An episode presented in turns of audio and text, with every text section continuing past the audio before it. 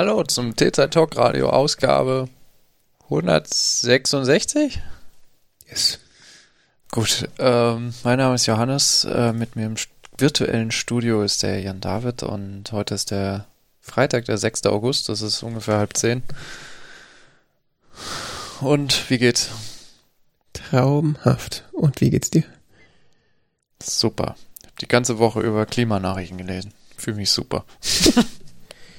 ja, kann ja, man kann ja quasi nicht nicht Klimanachrichten äh, sehen, weil die Nachrichten sind ja mittlerweile die Klimanachrichten.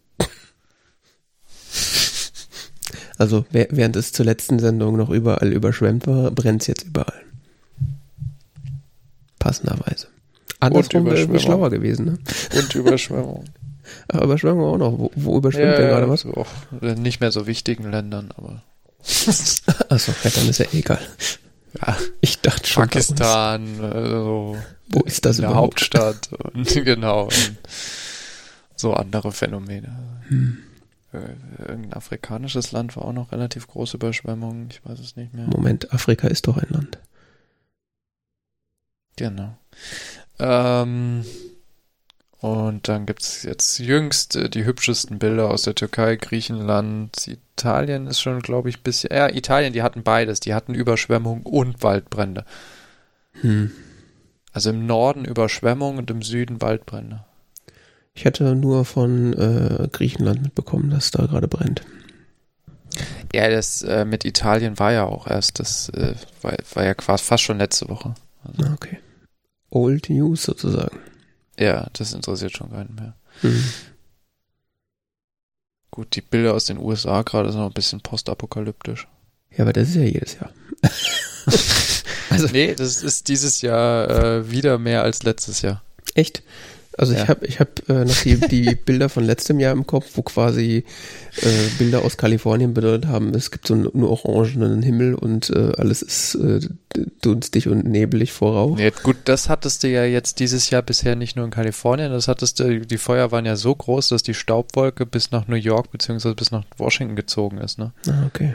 Also du hattest teilweise auch äh, Luftqualitätswarnungen in, in New York, also im Sinne von bitte die Fenster nicht öffnen, weil draußen ist alles voller Rauch. Hm. Das machen die doch mit Absicht, die wollen doch eine Aufmerksamkeit. Und so einen rötlichen Himmel hast du jetzt momentan im größten Teil von Kalifornien, ja. Wunderbar. Ein bisschen ironisch fand ich ja, oder finde ich ja, dass im, in der Türkei ist gerade ein Kohlekraftwerk von den Feuern bedroht, ne? Hm. Okay. Das ist allerdings ironisch. Was ist in der Türkei? Also Türkei ist Feuer und aber nur Feuer oder auch Überschwemmung?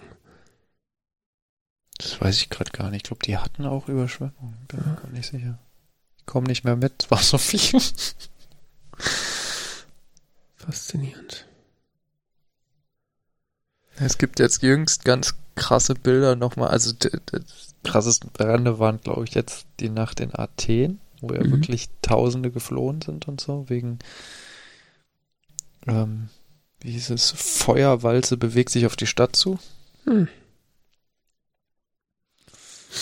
Ähm, Regierungschef sagt, wir haben verloren, wir mussten aufgeben. War gestern Abend der Stand. Ich weiß jetzt nicht, was den Tag heute über passiert ist. Ich habe nur so, ich sehe nur, also hab heute. Die Autobahn nach Athen musste gesperrt werden, weil die Feuer auf beiden Seiten waren. Okay. Also dass auch teilweise die Stadt dann abgeschnitten war und so. Äh, und in, in den USA ist irgend so eine historische Goldgräberstadt, ist abgebrannt jetzt letzte Nacht. Mhm. Komplett. Das sind schon ein bisschen so, wie gesagt, so postapokalyptische Bilder, weil das wieder mal so eine komplette Stadt ist einfach weggebrannt. Krass. Ja, das äh, äh interessanteste Bild und also was in vielerlei Hinsicht bemerkenswert ist, äh, was auch äh, echt absurd ist, ist so ein Bild auf, auf tagesschau.de gerade, ähm, wo äh, es ist ein Blick vom Meer, wie du äh, auf so, auf so eine Küstenregion, wo du vor Rauch das Feuer fast nicht sehen kannst. Und dann siehst du im Vordergrund einen Steg, auf dem so mehrere Touristen, so klassisches Boomer-Alter, äh, stehen und so gestikulierend auf die Feuer zeigen, so nach dem Motto, Mann, was brennt das denn jetzt hier, was soll das denn? das, äh, das muss, also am besten schicke ich dir, dir musst du das mal Ich hab's, ich hab's gesehen. das ist einfach der Wahnsinn. Ich fand dieses Bild von Athen heftig, wo man die, die Feuerwehrleute auf der Autobahn sieht und da so eine Feuerwand quasi neben ihnen ist. Das habe ich, glaube ich, nicht gesehen. Ja. Oh ja, das ist auch schön. Mhm. Ja, okay. Es ist jetzt super, über Bilder im Podcast zu reden, aber deswegen schon, schreiben wir es in die Shownotes. Ja, das sind schon sehr eindrucksvolle Bilder. Es gab auch aus den USA noch, das müsste ich aber mal raussuchen. Ähm, so falls das wen interessiert, ich kann da nochmal so einen Tweet raussuchen mit äh, Video USA-Brände. Ähm,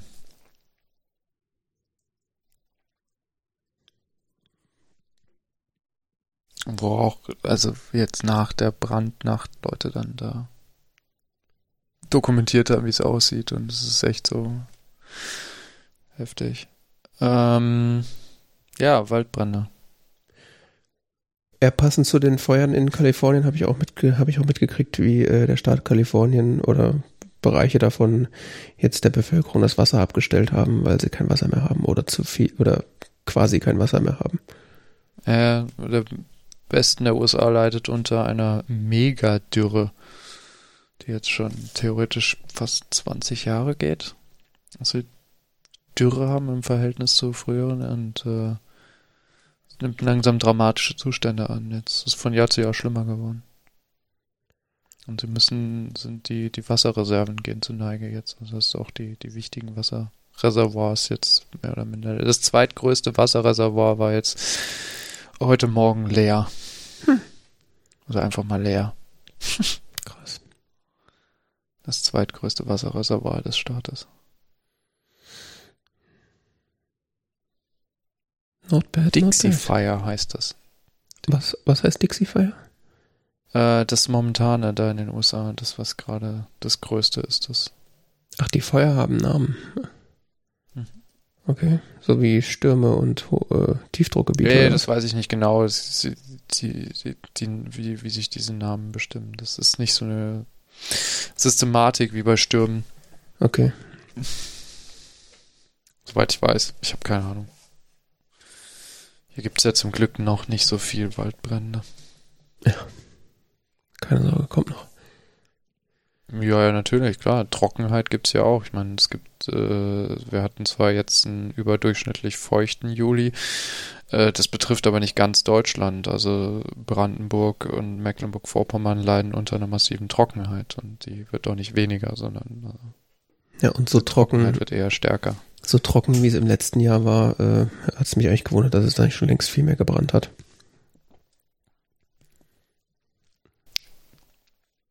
Also es war ja, ging ja so weit, dass äh, diverse Veranstaltungen, an denen irgendwie Feuer gemacht werden sollte oder Feuerwerke hätte geben sollen, dass die ja verboten wurden, beziehungsweise die Feuer beziehungsweise Feuerwerke verboten wurden, weil Waldbrandgefahr die ganze Zeit bestand. Hm. So viel dazu. Ähm, nicht äh, ganz unabhängig hattest du äh, was zum Bericht äh, des Weltklimarats äh, mitgebracht. Äh, ich dachte, ich dachte, da könnte man mal kurz drüber, jetzt habe ich meine Notizen verloren, darüber könnte man mal kurz reden, was eigentlich äh, jetzt, also es soll am Montag, äh, was heißt soll, am Montag wird äh, der äh, erste Teil des sogenannten sechsten Sachstandsberichts des IPCC erscheinen. Mhm. Weißt du, was der IPCC ist? Ich habe es vorhin nachgeguckt, der Weltklimarat, oder? Also die Abkürzung steht für Intergovernmental Panel on Climate Change und Deutsch wird das tatsächlich manchmal oder häufig mit Weltklimarat übersetzt, ja. Ja. Das ist so eine zwischenstaatliche Organisation unter dem unter dem Dach der UN. Mhm. Äh, ganz interessante Organisationsform. Also der IPCC ist selber ziemlich, ist eine ziemlich kleine Organisation. Äh, deren Ziel ist es, die wissenschaftlichen Erkenntnisse zum Klimawandel zusammenzufassen. Mhm. Um, damit man eine Grundlage für wissenschaftsbasierte Entscheidungen hat. Dabei äh, treff, liefern sie keine direkten Handlungsempfehlungen, sondern eben nur dieser Fokus auf, was ist eigentlich Sachstand und nicht nur Sachstand in Naturwissenschaften, sondern auch Sozialwissenschaften, Blick auf Auswirkungen, aber auch Technologie, also was für Möglichkeiten hätten wir, um das zu behandeln. Okay. Und äh, wie gesagt, der IPCC ist an sich ein relativ kleines Ding, also er selber. Die betreiben selber keine Forschung, sondern die organisieren, dass die Ergebnisse der Forschung weltweit zusammengetragen werden. Und das machen sie alle sieben Jahre, also mindestens alle sieben Jahre. Das ist die sogenannte IPCC, IPCC Assessment Report, heißt es. Mhm. Und daneben gibt's noch so andere Berichte. Sie haben zum Beispiel vor zwei Jahren haben sie einen Bericht äh, organisiert zu dem anderthalb Grad Ziel. Wie steht's da drum? Kann, kann, kann die Menschheit das noch einhalten und was müsste man tun als Menschheit, um das noch einzuhalten? Mhm. Aber was jetzt am, das war so ein Sonderbericht, was jetzt am Montag äh, rauskommt, ist der erste Teil vom sechsten Sachstandsbericht. Das ist diese Hauptaufgabe des IPCC, also diese, diese Berichte. Wenn ich sage erster Teil, heißt es, das Ding erscheint in drei Teilen. Okay. Ähm, das sind so die drei Arbeitsgruppen des IPCC bildet es ab. Und zwar der erste Teil ist die naturwissenschaftlichen Grundlagen des Klimawandels. Mhm. Der zweite ist, äh, da geht es dann um Verwundbarkeit von Systemen, also Gesellschaften oder natürlichen Systemen, Bio, äh, Biosphäre, nee, wie sagt man? Biodiversität. Ja, das auch, aber so bi biologische Systeme, ähm, wie verwundbar sind die gegenüber dem Klimawandel und seine Auswirkungen? Und der dritte Teil ist dann, was wären Maßnahmen zur Minderung des Klimawandels, politische Maßnahmen, technologische Maßnahmen, soziale Maßnahmen und so weiter. Mhm. Das Krasse an diesen Teilbänden ist, die heißt, der, ich habe mal vorhin geguckt, der, der, der fünfte Sachstandsbericht, der erste Teil, 1500 Seiten. Hm. das, ist, das ist total spannendes Teil. Also man kann sich das auf der Webseite vom IPCC angucken. Das ist auf Englisch geschrieben. Man kann ähm, sich die einzelnen, die also du kannst ja, äh, hast es visuell aufbereitet, ähm, es kannst dir den ganzen Bericht runterladen. Das ist einfach dann von zum Beispiel der erste Teil, also dieser erste Band, das sind dann 1400 Seiten oder sowas ungefähr. Äh, so ein 360 Megabyte großes PDF. Mhm. Was hat sich Grafiken drin und so, das ist riesig. Aber es gibt auch äh, die einzelnen Kapitel jeweils als PDF und es gibt die Grafiken auf der Webseite und so. Das ist schon ganz cool gemacht. Wenn man weiß, was es eigentlich damit auf sich hat. Und deshalb würde ich gerne mal drüber sprechen, weil äh, ich habe das am Anfang überhaupt nicht kapiert, was das eigentlich ist. Ich, ich lese es nur dauernd so, oh, das kommt jetzt am Montag und sonst was. Und ich folge momentan auf Twitter relativ vielen Klimawissenschaftlern, die äh, sehr äh, viel darüber twittern, dass das jetzt kommt. Mhm.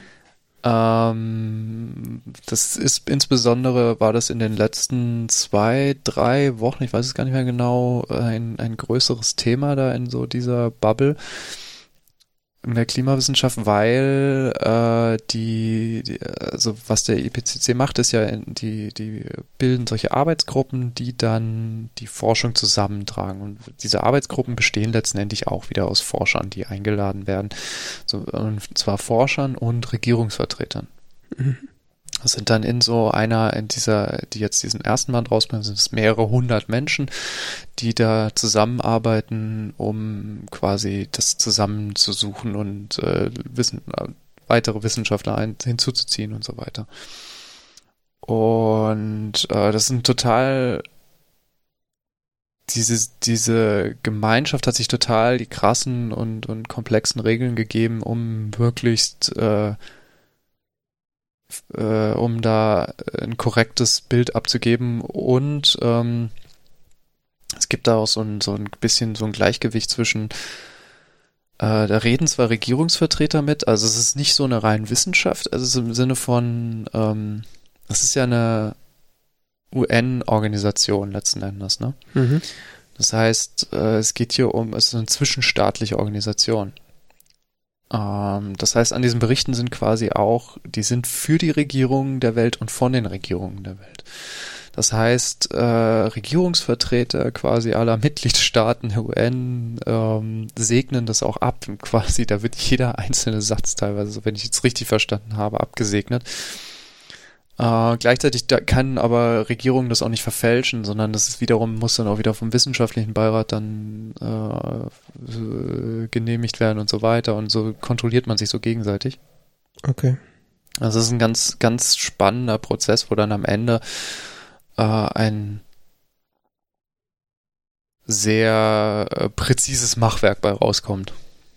Wundert mich eigentlich, dass das funktioniert. Also das quasi. Ja, es ist so äh, Landesregierung oder äh, sta staatliche Regierungen da ähm, Sachen abnicken dürfen und das dann tatsächlich überhaupt zu einem Ende kommt irgendwann, weil ja ja ja ja es ist es sie dürfen auch nur unter bestimmten dürfen also man hat sich darauf geeinigt, dass quasi Regierungen nur bestimmte Punkte dann so äh, kritisieren dürfen zu Art der Formulierung oder sowas. Mhm nicht inhaltlich, äh, sondern das ganz, ganz faszinierendes Machwerk. Und das ist eine total faszinierende Organisation, diese IPCC, dass die Menschheit sich da geschaffen hat, ähm, weil man quasi sich als Menschheit zusammensetzt so und sagt, das ist jetzt so der Stand unserer Forschung auf diesem Planeten zu diesem Phänomen. Mhm und quasi alle so ihren, ihre, man weltweit eine gemeinsame äh, Organisation und ein gemeinsames Vorgehen entwickelt hat, um ein gemeinsames Bild davon zu haben. Das ist ein ganz, ganz faszinierendes Ding. Äh, es wird auch nochmal, ich habe hier zum Beispiel das Buch liegen von dem Herrn Rahmsdorf. Der ist Ozeanograf und, und Klimaforscher.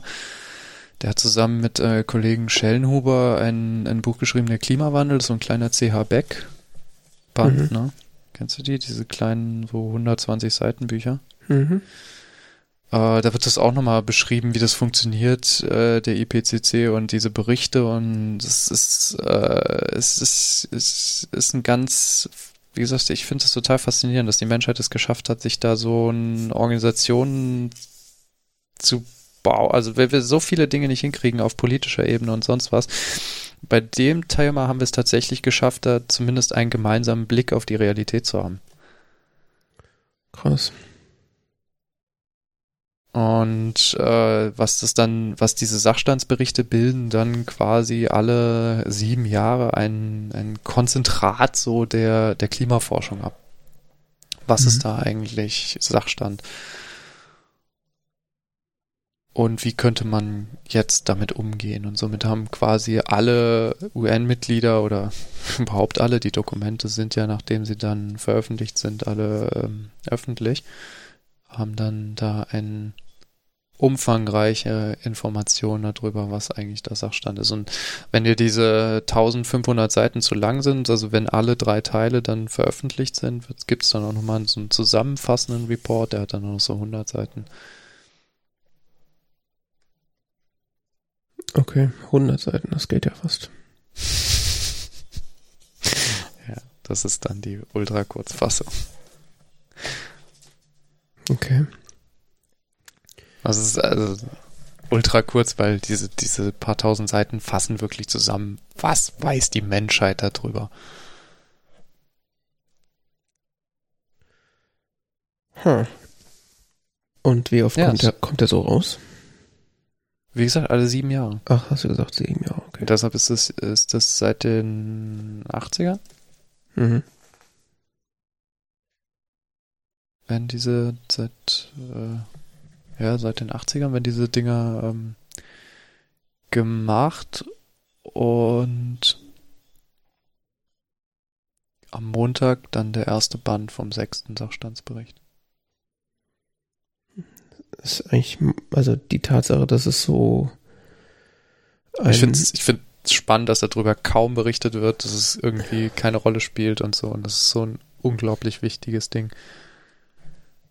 Ja, ich finde es vor allen Dingen faszinierend, dass es äh, so äh, gut recherchierte Informationen gibt und trotzdem äh, so wenig getan wird. Mhm. Also.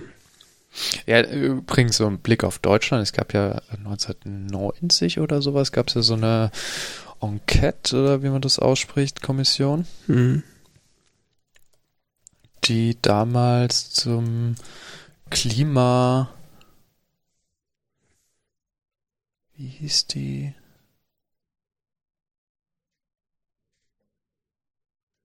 Enquete-Kommission Schutz der Erdatmosphäre. Mhm. Die haben Anfang der 90er, Ende der 80er, Anfang der 90er getagt und haben dann auch so einen Schlussbericht vorgelegt. Okay. Wo mit oder minder drin stand, ja, wenn wir jetzt anfangen, dann haben wir gute Chancen. Schön wäre es gewesen, ja.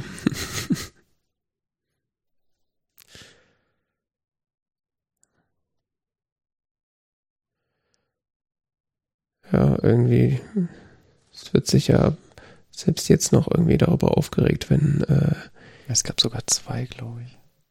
wenn, wenn im Fernsehen äh, oder wenn ähm, Medienschaffende vorschlagen, dass es irgendwie so vor der Tagesschau so Klima vor acht solche Installationen geben soll, wo dann mal regelmäßig über Klimathemen gesprochen wird. Da brennt ja schon Ich gleich. dachte, das hat sich jetzt überlegt, das ist jetzt Teil der Tagesschau.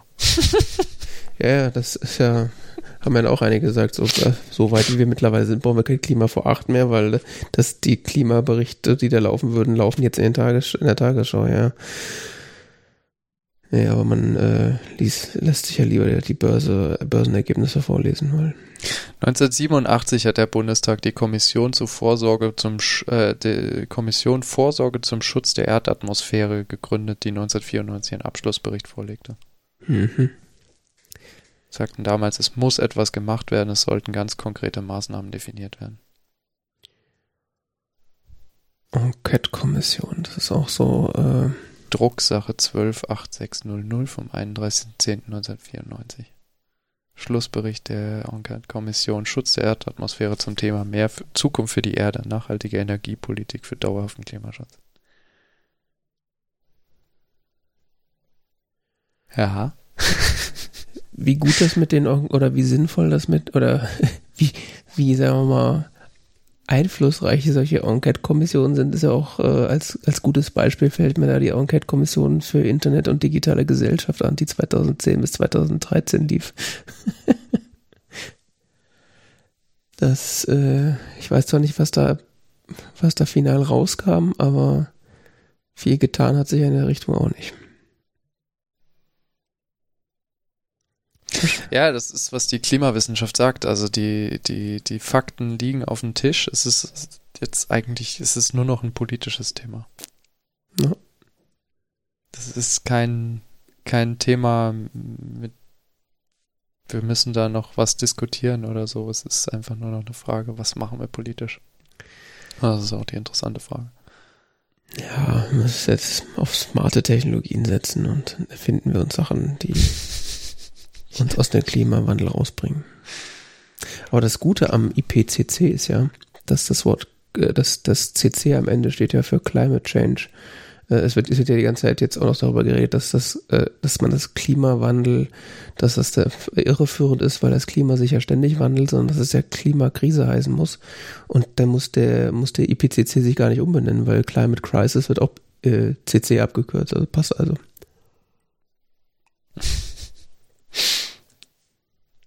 Perfekt vorbereitet sozusagen. Ja. Ja, es gibt Leute, die sagen, dass IP, dass das äh, Climate Change schon eine Form von Klimawandel, also von, von, von Leugnung der Klimakrise ist, weil man es kleinredet damit. Ja, ich meine, es bietet ja auch äh, einen guten, Auf guten Aufhängungspunkt äh, zu sagen, ja, Klimawandel ist, äh, ich meine, das mit der Eiszeit und der Blatzeit und Wandel gab's immer, das ist ja so dieses Standardargument. Mal ist es halt kälter, mal wärmer, aber ist halt kein Argument, wenn man die. Übrigens. Ja. Teil 2 und Teil 3 des Berichts werden jetzt erwartet für Februar und März nächsten Jahres und der zusammenfassende Bericht dann nächstes Jahr September. Okay. Da bin ich dann mal schwer gespannt, äh, was ich dann alles nicht darüber erfahre, wenn ich die Medien verfolge. die deutschen Medien, ja. Wobei, der Spiegel titelt ja heute irgendwie, also. Ja, der Spiegel. Und dann hat noch jemand rausgesucht hier in meiner Bubble äh, so ein Bild vom Spiegel, wo sie sagen, äh, da, da, da, da, da, so ein Cover aus den frühen 2000ern, wo sie Windräder angreifen. Hm. Ja, der Spiegel äh, druckt halt das äh, ab, was gerade en vogue ist. Also ich habe nicht das Gefühl, dass es da groß um Wahrheitsfindung geht. Wahrheitsfindung. Naja, das ist, das wäre ja, also in meiner naiven Welt ist es ja das, was Journalismus machen sollte. Wahrheitsfindung und Einordnung. Aber ist halt. Spiegel vom 29. März 2004, der Windmühlenwahn. mhm.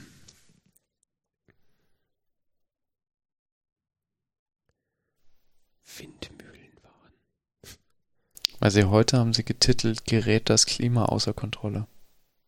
Mit Fragezeichen? Mhm. Ach so. Na, ist, ja, ja, ist man sich ja noch nicht sicher, weißt du? Es, gibt Leute, die sagen so, es gibt Leute, die sagen so. Ja, es, äh, wie nennt der Holgi das immer? He said, he said, she said Journalismus. Ist lächerlich. Ja, ja, da können wir dann nächstes Mal noch drüber reden, wenn ich die Merchants of Doubt dann verdaut habe. Ich freue mich.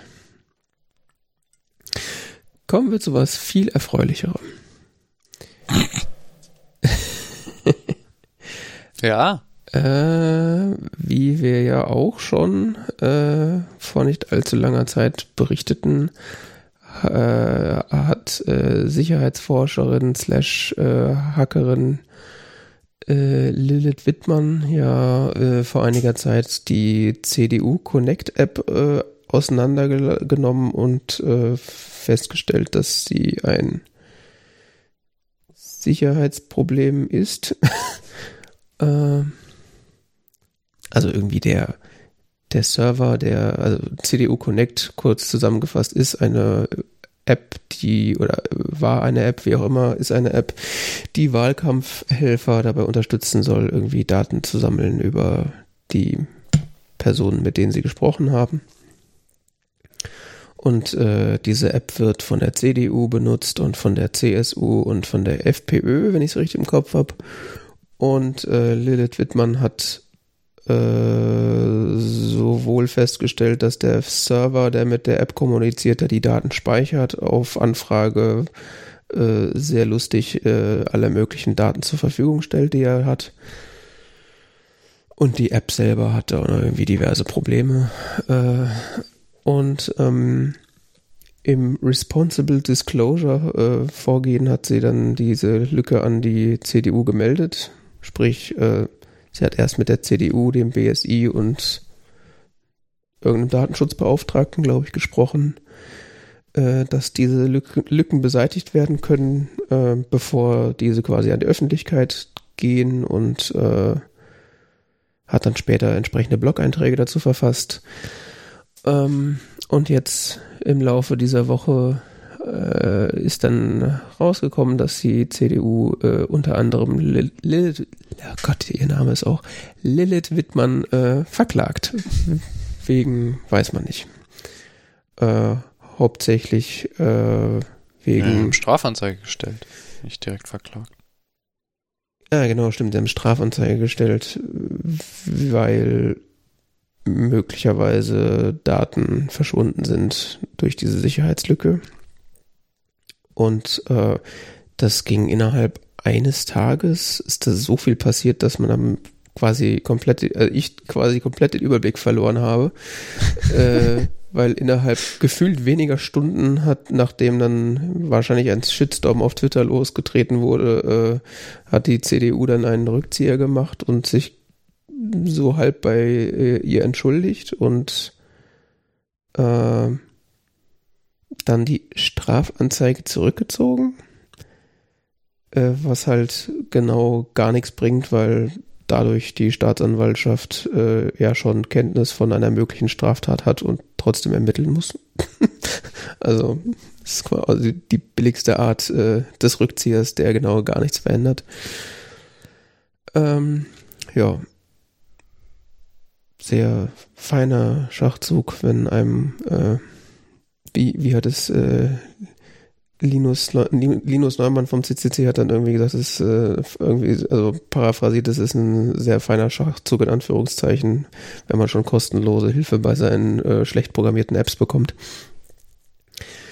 Ähm, was jetzt auch zur Folge hat, dass der Chaos Computer Club äh, in einem öffentlichen Statement ähm, das natürlich verurteilt und ähm, festgelegt hat, dass von nun an der CCC der CDU in keinerlei Hinsicht mehr äh, Sicherheitslücken melden wird oder auch sonst irgendwie äh, Hilf, äh, Hilfe, te technische Hilfe zur Verfügung stellen wird.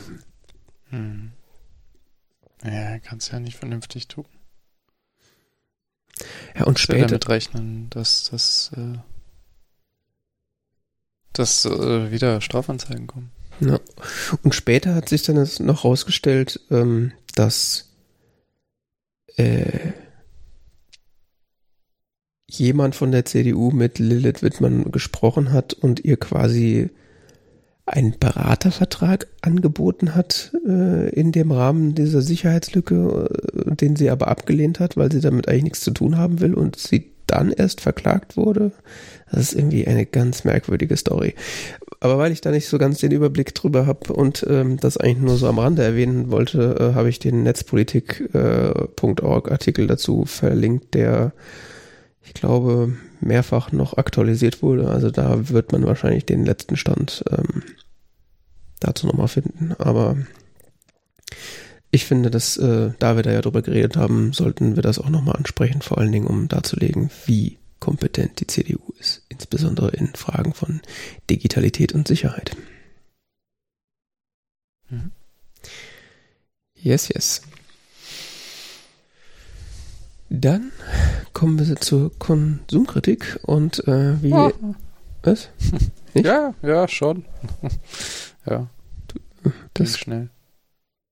Alles gut. Ja, äh, ähm, wie letzte Folge ja auch schon angekündigt, äh, haben wir Black Widow gesehen. Und ich hoffe, du erinnerst dich noch an irgendwas.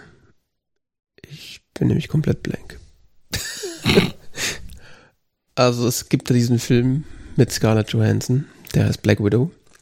Den habe ich vor drei, vier Wochen gesehen. Irgendwas mit ihrer Familie. Ah ja, genau. Ähm, also äh, demnach schon mal keine Origin Story. Der Film spielt irgendwie äh, zwischen, nee, nach, nach Avengers. Spielt der zwischen Avengers? Ich habe nicht so ganz kapiert, wann der spielt. Warte mal, jetzt bin ich auch völlig verwirrt. Spielt der nach Avengers Endgame? Nee, nee, nee, der spielt vor. Davor spielt, nee, kenne ja gar nicht. Nach Avengers Endgame ist ja, ist ja, ist ja Black Widow gar nicht mehr am Leben. Blödsinn. Macht ja gar keinen Sinn. Ähm, der spielt nach äh, Captain America Civil War. Genau. Wo sich die Avengers so kurzzeitig aufgelöst haben. Da spielt der, spielt der Film.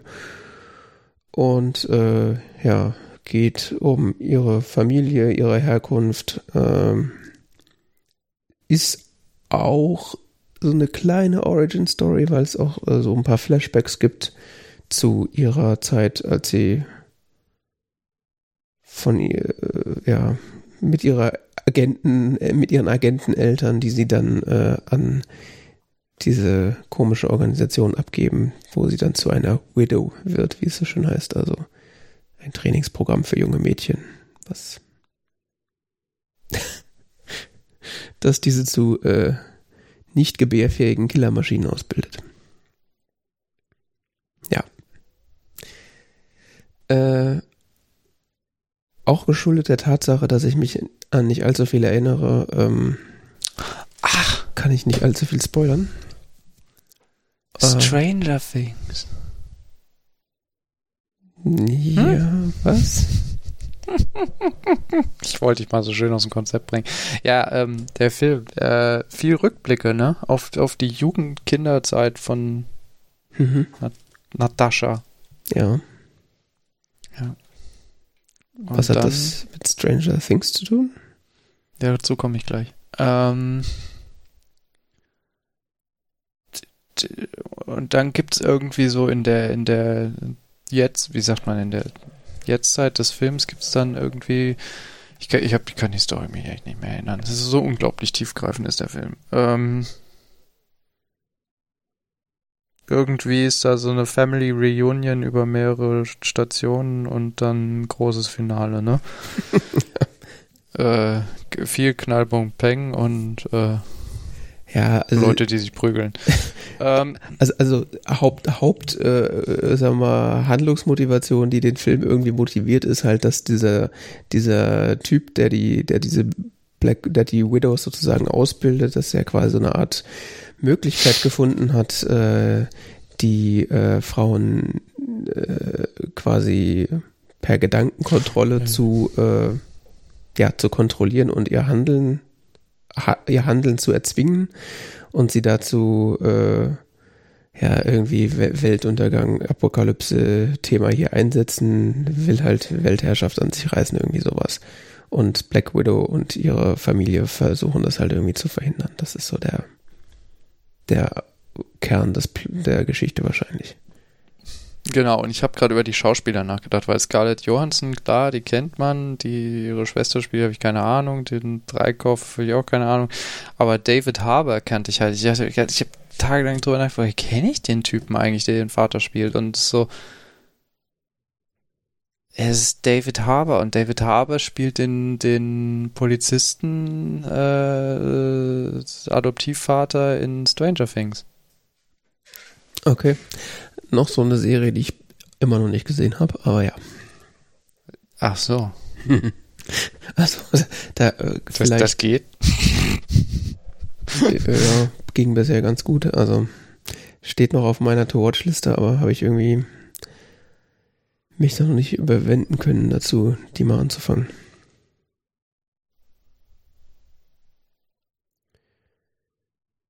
Ja, äh, ich, viel mehr kann man zu dem Film auch, glaube ich, nicht sagen. Also hat, äh, war jetzt irgendwie ganz, ganz nett, vor allen Dingen, weil man halt mal wieder Scarlett Johansson gesehen hat in der Rolle, aber also die Figur irgendwie erweitert oder Tiefe gebracht hat der Film leider nicht und auch die Geschichte war leider sehr belanglos, muss ich sagen. Ja, schon. Es Also, war irgendwie ganz unterhaltsam, aber wenn man es nicht gesehen hat, hat man, glaube ich, auch nichts verpasst. Ne? ja. Leider, leider, leider. Ja.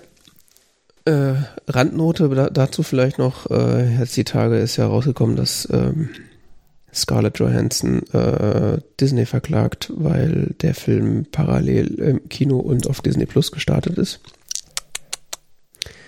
Äh, was jetzt irgendwie total dramatisiert, äh, skandalisiert wird, habe ich das Gefühl, zumindest von den Überschriften, die man so liest. Ich lese ja keine Artikel dazu, weil das ist meistens eh Bullshit. Ähm, so wie die eine allermeisten Frau, Leute. die will auch noch Geld für ihre Arbeit haben. Ne? Ja, faszinierend. Ne? Das, das war auch mein erster Gedanke so, was wäre eigentlich, wenn das ein Mann gemacht hätte? Wer ist die schlimmen Hollywood-Studios gewesen? Wahrscheinlich. Der, äh, der heißt aber Schauspieler XY beharrt auf seinem Recht. Über den Tisch gezogen worden. Genau. Disney äh, schändet Schauspieler XY, bla. Und hier ist dann so, Scarlett Johansson wagt es, Disney zu verklagen. Unfassbar. Wagt es, auf ihre Vertragsklauseln zu pochen. Da dachte ich mir auch nur so, go Scarlett, nimm, nimm alles, ihnen alles Geld ab, was sie haben. Also das, das, Thema dahinter war, dass, dass, ihre, dass ihre Verdienste daran geknüpft sind, an die Kinoeinnahmen verknüpft, äh, geknüpft sind und die natürlich niedriger sind, wenn ähm, ein Film gleichzeitig im Streaming rauskommt. Ja.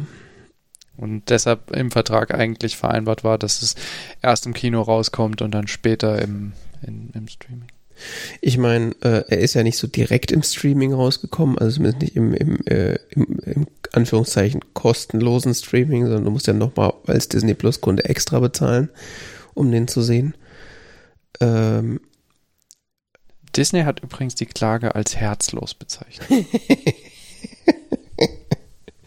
ja, ich meine, man muss auch schon mal sagen, äh, gerade so äh, Content Studios und so, die die machen das ja auch eigentlich alles nur aus Liebe. Also da will ja eigentlich jemand Geld verdienen. Insbesondere Disney. Ach, geil, herzlos. Ey, also klar, ich meine, Scarlett Johansson ist jetzt sicher, äh, gehört jetzt, ist jetzt sicher nicht eine am Hungertuch knabbernde Schauspielerin, aber ähm, es ist nun mal berechtigt, wenn sich dagegen klagt und Disney mein Gott.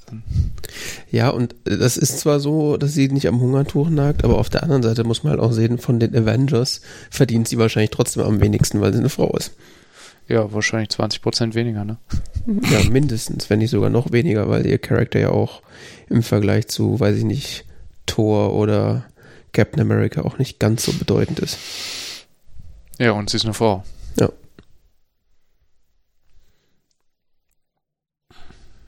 War 2019 die bestbezahlte Schauspielerin. Geschätzten Jahreseinkommen von 56 Millionen US-Dollar. Sie hätte also fast mal so viel verdient wie schlecht bezahlte männliche Schauspieler. naja, oh Gott, ich weiß jetzt nicht, wie viele Schauspieler es gibt in dieser Einkommensklasse, aber. Nein, ist ja, ja, ist natürlich alles jammern auf hohem Niveau. Aber, aber, aber ich, ich finde es ich find's geil, dass der Disney sie als herzlos bezeichnet. Mhm. Disney. Äh, die sind ja bekannt für ihre Menschenliebe und ja, und wegen denen wurde auch in den USA noch nie das Copyright gerecht umgeschrieben. Ne? Disney, diese, äh, dieses äh, herzerwärmende junge Familienunternehmen, das äh, alle, alle Star Wars Rechte gekauft hat und eine komplette Trilogie rausgebracht hat, die komplett zum Vergessen ist. und sich trotzdem dumme Dänen nicht dran verdient hat, wahrscheinlich. Äh. Ja, aber äh, hast du noch was zu Black Widow zu sagen?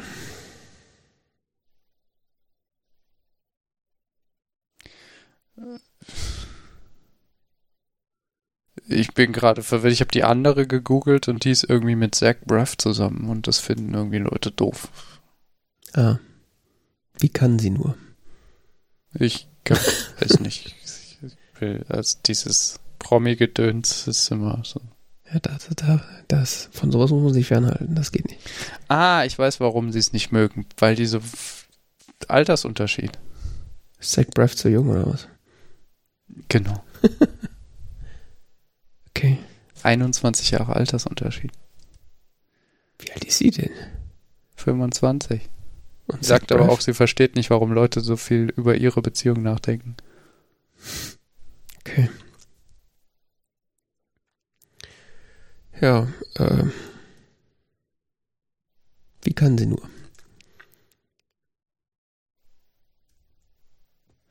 Ja, die macht so schlimme Dinge wie die Kommentarfunktion unter Bildern für, äh, deaktivieren und so. Stimme Frau. Schlimm, schlimm, schlimm. Da will man mal ordentlich haten und dann geht das nicht mehr. Wofür gibt's denn das Internet dann noch? Ja, diese Woche. Und sonst so? Du hast diese Woche eine andere Serie geguckt. Richtig. Äh, die, vor allen Dingen ist diese Woche auf äh, Netflix die dritte und ich nehme mal an auch finale Staffel von How to Sell Drugs, How to Sell Drugs Online Fast rausgekommen. Hast du es gesehen? Mhm. Ja. ja. Wie kommst du jetzt auf letzte? Ähm, das weiß man doch gar nicht. Hast du die Serie gesehen? Ja. Hast du die Staffel gesehen? Ja, und dann habe ich es gegoogelt und haben Leute gesagt, das muss nicht enden. Naja gut, also die Serie äh, von ihrer Struktur funktioniert ja so, dass oftmals äh, der Protagonist aus dem Gefängnis erzählend seine Geschichte erzählt. Und die dritte Staffel, kein Spoiler, weil man weiß ja schon, dass er ins Gefängnis kommt, endet damit, dass er ins Gefängnis kommt. Ich habe, also theoretisch wäre damit diese Struktur auserzählt, würde ich mal sagen. Aber es gibt natürlich auch Andeutungen, dass er sein Drogenimperium da irgendwie äh, vom Knast aus weiterlaufen lässt. Was, wenn man es unbedingt will, vielleicht noch äh, Stoff für eine vierte Staffel oder wie auch immer äh, abgeben könnte. Aber ich sehe das ehrlich gesagt nicht passieren. Also ich habe mich jetzt auch nicht großartig damit beschäftigt, ob da jetzt noch irgendwas kommt oder ob was da geplant ist, aber ich fand das jetzt relativ auserzählt. Ich wäre jetzt eigentlich davon ausgegangen, dass es das war. Ja, ähm, viel zu sagen gibt's darüber auch nicht, wenn man die, das ist halt die dritte Staffel. es erzählt die, die äh, Geschichte halt äh, sehr linear weiter äh, und geht halt um äh, Moritz Zimmermann, der mit seinen Freunden einen Online-Shop für Drogen erstellt hat und äh, sich dann halt so als äh, Drogendealer äh, mit anderen Drogendealern rumschlagen muss, wie das halt so, wie wir das schon aus äh, Breaking Bad kennen, sind Drogendealer sehr angenehme äh, Menschen, die äh, selten zu Gewalt neigen und ähm, es ist ja auch ein bisschen absurd, also die, diese Drogendealer, mit denen er der Kontakt hat. Ja, es ist auf jeden Fall eine Komödie, ja, ja. Ja, ja es ist Komödie und irgendwie ein bisschen ich meine, die, diese Drogen, die da aus Holland, die, die ihn quasi versorgen, sind die äh, so eine Hipster-Bürogebäude im hey, machen ja Style-Büro haben und die machen ja eigentlich Hipster-Limo. genau. Ja. Ja, ähm, wird von der äh, Bild- und Tonfabrik produziert, die Firma, die auch äh, die ganzen Böhmermann-Sachen produzieren. Das ist mir gerade eben erst aufgefallen. Echt? Ne, das war tatsächlich der initiale Grund, warum ich äh, das überhaupt da überhaupt mal reingeschaut habe am Anfang, als die erste Staffel rauskam. Ach äh, ja. Weil ich mir das gar nicht vorstellen konnte, dass die so äh, sowas produzieren, weil ich die halt nur so aus so Fernsehshow, also also deren Pro Produktion kenne ich nur als Fernsehshows. Ähm, deswegen habe ich das mal interessiert. Kebekus. Kräumann. Ah, Kräumann haben die großen Sachen. Okay. Machen die auch so. Krass. Ja, ist auf jeden Fall sehr schön produziert und äh, ist tatsächlich eine sehr gute Serie. Also hat mich extrem unterhalten, muss ich sagen. Von Anfang an. Also ist halt natürlich manchmal so ein bisschen quirky, so wie Deutsch, deutsche Sachen halt manchmal sein können, aber auf so ein Minimum reduziert, dass man das auf jeden Fall auch als jemand, der eigentlich nur äh, englischsprachigen Content gewohnt ist, äh, sehr gut ähm, schauen kann. Und es ist echt witzig und sehr spannend, muss ich sagen. Also hätte ich am Anfang der ersten Staffel nicht gedacht, dass die so gut ist und vor allen Dingen hätte ich nicht gedacht, dass die äh, beiden anderen Staffeln dann auch so stark bleiben. Also hm. wirklich äh, nette Unterhaltung. Ja, im Großen und Ganzen ist es nett. Ich fand es teilweise ein bisschen in die Länge gezogen irgendwie. Ja, die dritte Staffel hatte so ein paar Momente, die theoretisch unnötig waren. Und äh, wahrscheinlich ohne die Sendung auch hätte äh, auch funktioniert hätte beziehungsweise ähm, ja das Gesamtende ist auch ein bisschen arg konstruiert, würde ich mal sagen, und ein bisschen, ein bisschen sehr unrealistisch. Also selbst in dem Universum, wie das da alles funktioniert, was schon sowieso ein bisschen unrealistisch ist, ist selbst das Ende ein bisschen unrealistisch. Aber ja, wenn man darüber hinwegsehen kann, ist das trotzdem immer noch eine sehr nette Serie.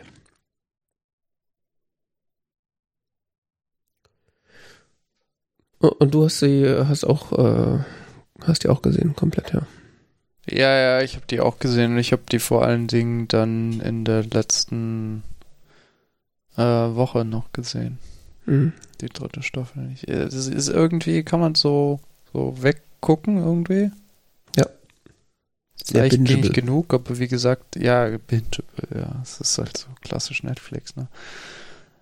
Ähm, man merkt schon irgendwie, dass das auch so für Netflix produziert ist. Es, taucht ja auch, es, gibt ja auch so ein paar Selbstreferenzen auf Netflix, ne? Naja. so Sachen gesagt werden, so mit von wegen, ja, das ist ja hier nicht eine Show, die auf Netflix guckt oder so, oder Er sagt doch so, mehr, er sagt doch auch mehrfach, ich, zigmal Netflix. ja genau, er sagt doch mehrfach so, ich, am Ende machen wir dann ein Buch draus und verkaufen wir das als Netflix als Show. Ja, ja, genau. Ähm, hat teilweise fand ich so ein bisschen in die Länge gezogen, die Erzählung. Ja. Es mag aber auch am Drehbuch liegen, das dann so so Längen hat irgendwie, wo so, ich weiß nicht. Jetzt nur in der Die auch- dritten Staffel oder generell? Ja, ich, ich, ich weiß nicht so genau. Ich habe auch, ich erinnere mich nur noch wenig an die zweite. Also, ich, das ist das ein bisschen das Problem und noch weniger an die erste. Ich weiß gar nicht, wann war das denn? 2019? Das ist noch eigentlich noch gar nicht so lange her, ne? Ich glaube, an die erste erinnere ich mich noch mehr als an die zweite, ehrlich gesagt. Ja, ja, gell? Ich habe so das Gefühl, die dritte könnte ich noch schneller vergessen. Hm. Wobei die ja auch so ein bisschen ihre Höhepunkte hat. Ich meine, ich finde vor allen Dingen, äh, also die, Serie hat so ein bisschen, glaube ich, ihre Schwächen im Drehbuch, aber teilweise ihre Stärken in den Charakteren. Das stimmt, ja. Also gerade die Also- Hauptfigur ist äh, so absurd und bekloppt, dass äh, ich weiß nicht, ob das der, ob das am Drehbuch liegt oder ob der, der Typ einfach so ein guter Schauspieler ist, aber also die Figur ist schon irgendwie heraushebenswürdig, finde ich.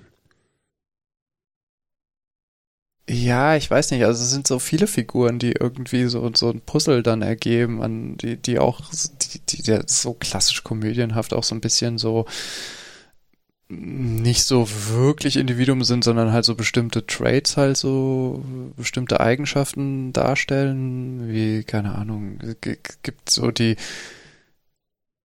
diese klugen Dealer, die ja interessanterweise durch zwei Frauen repräsentiert werden Mhm. Ähm, die ja auch nochmal ganz neue Abgründe kriegen in der dritten Staffel. Äh, das fand ich auch sehr faszinierend, dass sie, die, dass sie die quasi diese Figuren in diese Richtung erweitern. Ähm, dass sie da richtig auch Brutalität zum Tragen kommt also, oder so, so durchscheint, dass die ähm, Mhm. schon richtige Drogendealer sind und nicht nur die netten Damen aus Holland. Mhm. Ähm, das war faszinierend und was ich aber großartig finde, sind diese, diese ähm, Albaner. Albaner? ich weiß es nicht genau. Wie waren es jetzt? Waren, wurden die als die Albaner bezeichnet? Ich glaub War schon, ja. irgendwas, ja. Albaner, Kosovaren, irgendwie sowas. Ich glaube, das sind die Albaner. Aber irgendwie keiner von denen ist tatsächlich Albaner. Genau. Das ist so großartig. Das ist auch, ist das nicht sogar, das spielt doch Frau Krollmann sogar die Chefin. Ja, ja, genau. Das ist so toll. Die, die, die sind einfach diese, diese Szene mit dem, mit dem Holländer, wo sie den überwältigen, Mhm. ohne jetzt Kontext zu nennen, um niemanden zu spoilern, also jetzt ohne Kontext, um niemanden zu spoilern, aber es sind einfach großartige Szenen teilweise. Oder mit dem, ähm, mit dem auf dem Roller immer da, ne? Weißt du Äh, dich? Die dem Al- Moped, so, wo sind so zweit auf dem Moped Ja, ja, ja. sitzen. ja, ja. Wenn die Albaner kommen, kommen sie auf dem Moped vorbei. Ja. Ja, genau. Die Albaner kommen auf dem Moped. Das ist toll. Da habe ich mich auch nicht mehr erinnert, äh, wie das Verhältnis äh, zwischen denen und Moritz ist und warum die zusammenarbeiten, aber Wieso? Moritz gehört zur Familie. ja, ja, aber ich weiß nicht mehr warum. Das habe ich auch irgendwie nicht kapiert, aber er gehört halt zur Familie. Ich habe mich Tun jetzt alles für ihn. genau, ich habe mich nur Ja. irgendwie zurückerinnert, dass irgendwas in der Hä? zweiten Staffel passiert sein muss, weswegen sie jetzt zusammenarbeiten. Nee, das Aber- ist in der dritten. Das ist in der dritten, warum die zusammenarbeiten. Hä? Nee, Ja, doch. was Der denn? Moritz vertickt der jetzt Koks für die. Ja, aber das ist doch schon in der zweiten passiert. Oder? Ist das nicht in der dritten? Ich glaube, das ist in der dritten. Nee, da würde ich mich ja dran erinnern. Ich glaube, das ist äh, der Grund, also den Grund genau, warum die jetzt dicke zusammen sind. Nee, Weil- ist in, der, ist in der zweiten, du hast recht. Ich habe die zweite von nicht allzu langer Zeit gesehen, deshalb verwechsel ich das gerade. Ah, okay. Na, ich habe Ja. die, hab die relativ alle geguckt, als Ja, sie ja. rauskamen. Deswegen ist es für nee, mich nee, schon. nee, nee. Ich verwechsel das gerade, weil ich die zweite erst vor ein paar, vor zwei Wochen gesehen habe oder so. What? Okay. Ja, nachdem du letztens darüber geredet hast, habe ich das. Oh, oh, stimmt, davon gibt es eine zweite Staffel, die habe ich dann gesehen. Okay. Und dann war jetzt quasi mit der zweiten durch und oh, ist die dritte, cool. Wie passt? genau. Deshalb verwechsel ich das vielleicht gerade. Okay. Aber es ist großartig, die Albaner. Sehr spaßig. Ja, äh, kann man nur äh, wiederholen und es ma macht auf jeden Fall Spaß, sie zu gucken. Ist nicht die beste Serie der Welt, aber es, man, es ist nicht, ich finde sie nicht langweilig und sie ist auf jeden Fall sehr unterhaltsam. Ja, ist ja nicht so lang. Ja, und vor allen Dingen so richtig auch, äh, um noch so ein, so ein Net Netflix-Buzzword zu nennen, sehr snackable. Also 30 Minuten sind die Folgen, glaube ich. Und zwischendurch mal so eine Folge gucken, geht schon echt gut, finde ich. Wobei es bei mir selten bei einer Folge geblieben ist, muss ich sagen. Also zwei, drei Folgen habe ich immer geguckt, wenn ich dann geschaut habe. Ja, ich auch. Gut, gut. Und dann äh, geht äh, also noch eine, eine Zwischenmeldung sozusagen, weniger Konsumkritik als einfach nur die äh, kurze Zwischenmeldung, dass äh, Ted Lasso gerade weitergeht. Die zweite Staffel. Äh, heute ist die dritte, dritte Folge erschienen, die habe ich noch nicht gesehen. Äh, aber eins und zwei habe ich gesehen und äh, noch hat sie nicht allzu viel Fahrt aufgenommen, die Folge, äh, die, die Serie, aber äh, im Grunde hat sich äh, vom Charme nicht viel verändert und Ja, ich, die suchte ich auch so weg wie nix. Ich bin ehrlich gesagt ständig genervt, dass immer nur eine Folge pro Woche rauskommt. ich will Roy Kent nochmal fluchend im Fernsehen sehen. Das ist schon gut, ja. Das war so geil. Jetzt der Highlight schon in den ersten zwei Folgen. Also ich krieg zwar immer, wenn der redet, so ein bisschen Halsschmerzen, weil ich das Gefühl habe, äh, dem fliegen gleich die Stimmbänder raus. Im Schauspieler, ja. Aber äh, es ist dann schon immer sehr nett, was er sagt. Aber dieses, ja, muss man einfach sehen, wie Roy Kent, diese Figur Roy Kent, irgendwelche Situationen einfach dadurch völlig sprengt, dass er am laufenden Band flucht. Er flucht und vor allen Dingen äh, abseits von jeglicher gesellschaftlicher Norm äh, ausrastet. Äh, Ja, und so einfach sehr, sehr direkt die Wahrheit sagt, ne? Ja. sehr, sehr direkt. Äh, Ja, mit so einem britischen Understatement. Und dann aber Jason Sudeikis, Su- Sude- Sude, wie spricht man das aus? äh, Sudeikis. Sudeikis, okay, in der Hauptrolle, das ist einfach, ähm, Er wird nicht alt, ne? ist einfach nur, ist einfach gut. er ist Ted Lasso. Ja, vor allen Dingen, ich habe ich hab irgend so ein äh, Story gelesen über ihn, dass ein Bekannter von ihm hat das gepostet vor ein paar Wochen äh, mit dem Hinweis, ja, Jason Sudeikis ist Ted Lasso. okay. Hast du das mitbekommen? Weil äh, so ein Bekannter von ihm, dessen Vater war, glaube ich, gestorben und so, der kannte halt Jason Sudeikis so als so ein entfernter Freund oder so, ja. Und Jason Sudeikis hat ihm so eine total nette E-Mail geschrieben oder oh so hey, ich habe mitbekommen, dass der gestorben ist und sonst was, so sonst was, also ganz ganz nette E-Mail und und so irgendwie, ähm, ja, so wie Ted Lasso wäre. Mhm. Ich habe das ganz am Rande irgendwie in der Erwähnung äh, dazu gehört, aber nicht so konkret, ehrlich gesagt.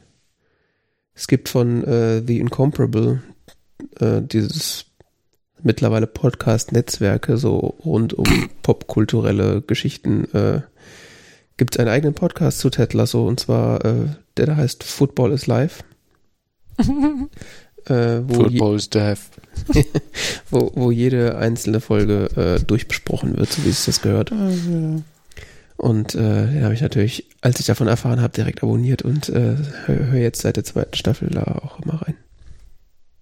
Also wer die Incomparable Podcasts mag, also die besprechen ja alle möglichen Filme, Bücher und ich glaube auch Comics. Äh, und haben auch einzelne Ableger-Podcasts zu bestimmten Serien. Also es gibt den äh, Doctor Who Flashcast zum Beispiel ja auch, den höre ich auch immer, wenn dann mal Doctor Who-Folgen rauskommen, dann werden die meistens am selben Tag oder einen Tag später direkt dann nochmal besprochen. Und da gibt es halt diesen Ableger Football is Live. Kann ich äh, empfehlen. Mhm. Wenn man noch nicht genug Podcasts hört. Es gibt immer noch mehr Podcasts. Ja. Und äh, steht nicht auf der Liste, aber es fällt mir gerade so ein, wo ich gerade äh, drüber rede. Äh, Doctor Who kommt dies jetzt auch zurück, ne? Hey, wann denn? Ich glaube wahrscheinlich wirst wieder. Ich glaube Ende des Jahres äh, gibt es eine neue Staffel und ähm, nächstes Jahr irgendwie noch mal ein paar Specials und äh, danach hört auch Jodie Whittaker, Jodie Whittaker auf. Ähm, das ist dann ihre dritte Staffel als Doktor. Und Chris Chibnall hört auf als Showrunner auf. Genau, also Whittaker und Chibnall hören quasi und gleichzeitig auf. Executive Producer Matt Stevens hat seinen Rückzug angekündigt. Der sagt mir zum Beispiel gar nichts. finde ich ja ehrlich gesagt ein bisschen äh, abrupt, dass, also, dass Jodie Whittaker schon geht, aber auf der anderen Seite drei Staffeln ist jetzt auch nicht wenig. Also, ich hatte das gar nicht mehr in Erinnerung, aber Matt Smith und David Tennant und auch Peter Capaldi haben auch alle nur drei Staffeln gemacht. Äh, irgendwie kam mir das alles viel länger Chris, vor. Chris, also hier laut DWDL sagte ähm, Chris Chibnall, Jodie und ich haben Beginn dieser einzigartigen Lebenserfahrung in drei Staffeln und dann rauspackt, äh, rauspackt geschlossen. Okay. Nun ist unsere Schicht vorüber und wir geben die Tagesschlüssel zurück. Ich wünsche unseren Nachfolgern so, Nachfolgern so viel Spaß, wie wir ihn hatten. Ist halt natürlich äh, im Vergleich zu äh, Stephen Moffat, dem Showrunner, der davor äh, war natürlich nur eine sehr kurze Zeit. Ne? Also der hat ja bestimmt zehn Jahre darauf gearbeitet.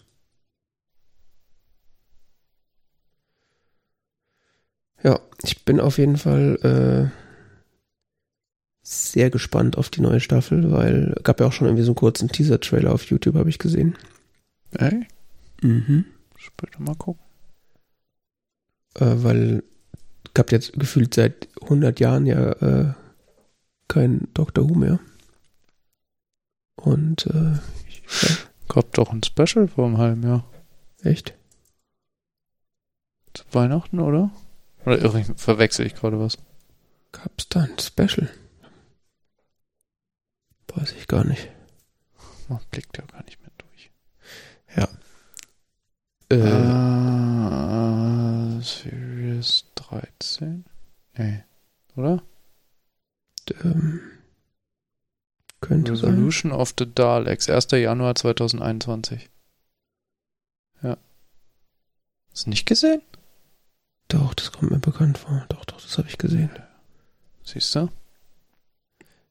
Und zwar das Special zur Staffel 12. Ha. Vielleicht sollte ich mir das nochmal angucken. Ich erinnere mich nämlich an gar nichts. Das ist normal. Ah. Ich habe auch, hab auch letztens überlegt, ob ich nicht einfach mal äh, Einfach nochmal von vorne anfangen oder so. äh, warte mal, ich scroll mal hoch. Ähm, Staffel 1. An Unearthly Child. Nein, nein, nicht, nicht damit anfangen. also, wenn es das in ordentlich verpackt äh, so zum Weggucken gäbe, würde ich es vielleicht versuchen, aber Old Who zu gucken ist ja richtig äh, mit Arbeit verbunden, das irgendwie alles zusammenzutragen. Ja, und äh, die Geduld äh, mitzubringen bei diesen Formen von gefilmten Theaterschauspiel. Naja. Das ist ja nicht so wie modernes Fernsehen, das ist ja mehr so. Wobei ja, ich wie sagen, gesagt, gefilmtes Theater, gerade so in den ersten zwei Staffeln. wobei ich sagen muss, äh, der fünfte Doktor, Der fünfte Doktor? ja, der mit Hut und Schal, wie heißt er denn nochmal? Peter Davison. Ja, dann mache ich den vierten. äh, da, da, da, da, da. Vierter Bist Doktor. du sicher, dass du den vierten meinst und nicht den Ja. Tom Baker. sechsten? Tom Baker. Ja. Ah, nicht Da, Colin Baker. da habe ich ein paar Folgen geguckt. Das, äh, das geht schon.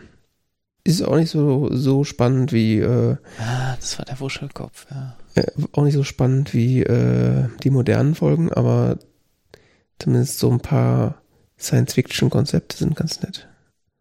Ich habe ein paar Folgen mit William Hartnell gesehen und eine, mindestens eine Folge mit Patrick Broughton. Ähm, ja. Ja, ich habe von allem so ein bisschen was gesehen, aber auch abgesehen davon, dass man nicht alles sehen kann, weil ja gar nicht alles verfügbar ist, ist schon schwere Kost. Nee, also wenn ich nochmal von vorne anfangen würde, dann halt so äh, New, Christopher Eccleston. New Who, genau, ja. Oder Paul McGann. Paul McGann. Ah, Ja, mir fällt, der achte. äh, mir fällt gerade ein, ich habe diesen Film immer noch nicht gesehen. Ne? Ah, Das ist da doch. musst du auf die Liste. Oh ja, gute Idee. Äh, das ist doch mit Paul McGann, oder? Ja. Der Fernsehfilm ist doch mit ihm, ja. Genau. Ja, ja. Ich ja das ist doch mal. Wäre doch mal ein sehr nettes äh, Projekt. Schreibst du es drauf, ja? Ja, ja, hab ich gerade. Ja, das ist nämlich auch noch so ein äh, nicht Guilty Pleasure, sondern ja, eine ein Fehler in meiner äh, bisherigen Watchlist-Verhalten, dass ich den nicht gesehen habe. Ja, allerdings. Ich hab den ja gesehen.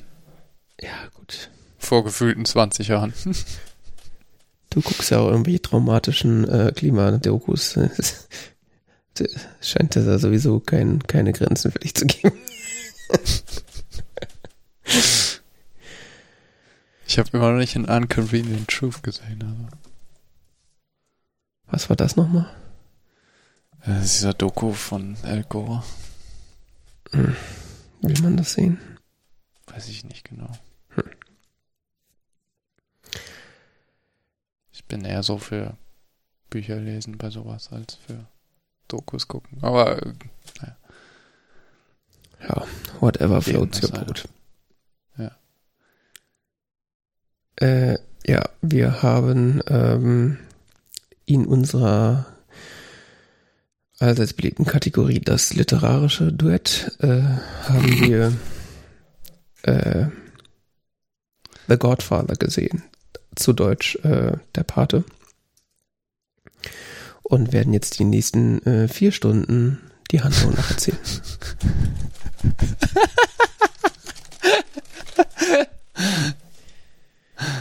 Oder? wieso? Hast du sonst nichts zu sagen zu dem Film? Weiß ich noch nicht. Ich habe äh, Wann hast du den gesehen? ich hab ihn Gestern? Heute? gestern, warte mal, Freitag, Donnerstag, nee, Mittwoch habe ich ihn gesehen. Aha. Mittwoch habe ich ihn gesehen. Und ähm, ja, ich weiß gar nicht, ob ich was dazu zu sagen habe. Ist irgendwie, irgendwie, äh, vielleicht liegt das auch an mir, dass ich da nicht direkt irgendwie so Konzepte und Meinungen zugebildet habe, aber mein Kopf dazu ist irgendwie gerade recht leer. Deswegen werden wir uns Mhm. wahrscheinlich an der Handlung etwas langhangeln müssen. Ja, was erzählt der Film denn so im Großen und Ganzen? Er erzählt ja irgendwie so die Thronfolge in einer der großen, einer der fünf Mafia-Familien in New York, Yes. der Corleones. Und Thronfolge meine ich im Sinne von Marlon Brando spielt den alten Don, den, den Führer der, der, der Corleone-Familie, Don Vito Corleone, und am Ende des Films ist äh, sein Sohn Michael Corleone der Don geworden. Und was dazwischen passiert, ist so quasi der Film. Ist eigentlich eine Coming-of-Age-Story. Stimmt, ja.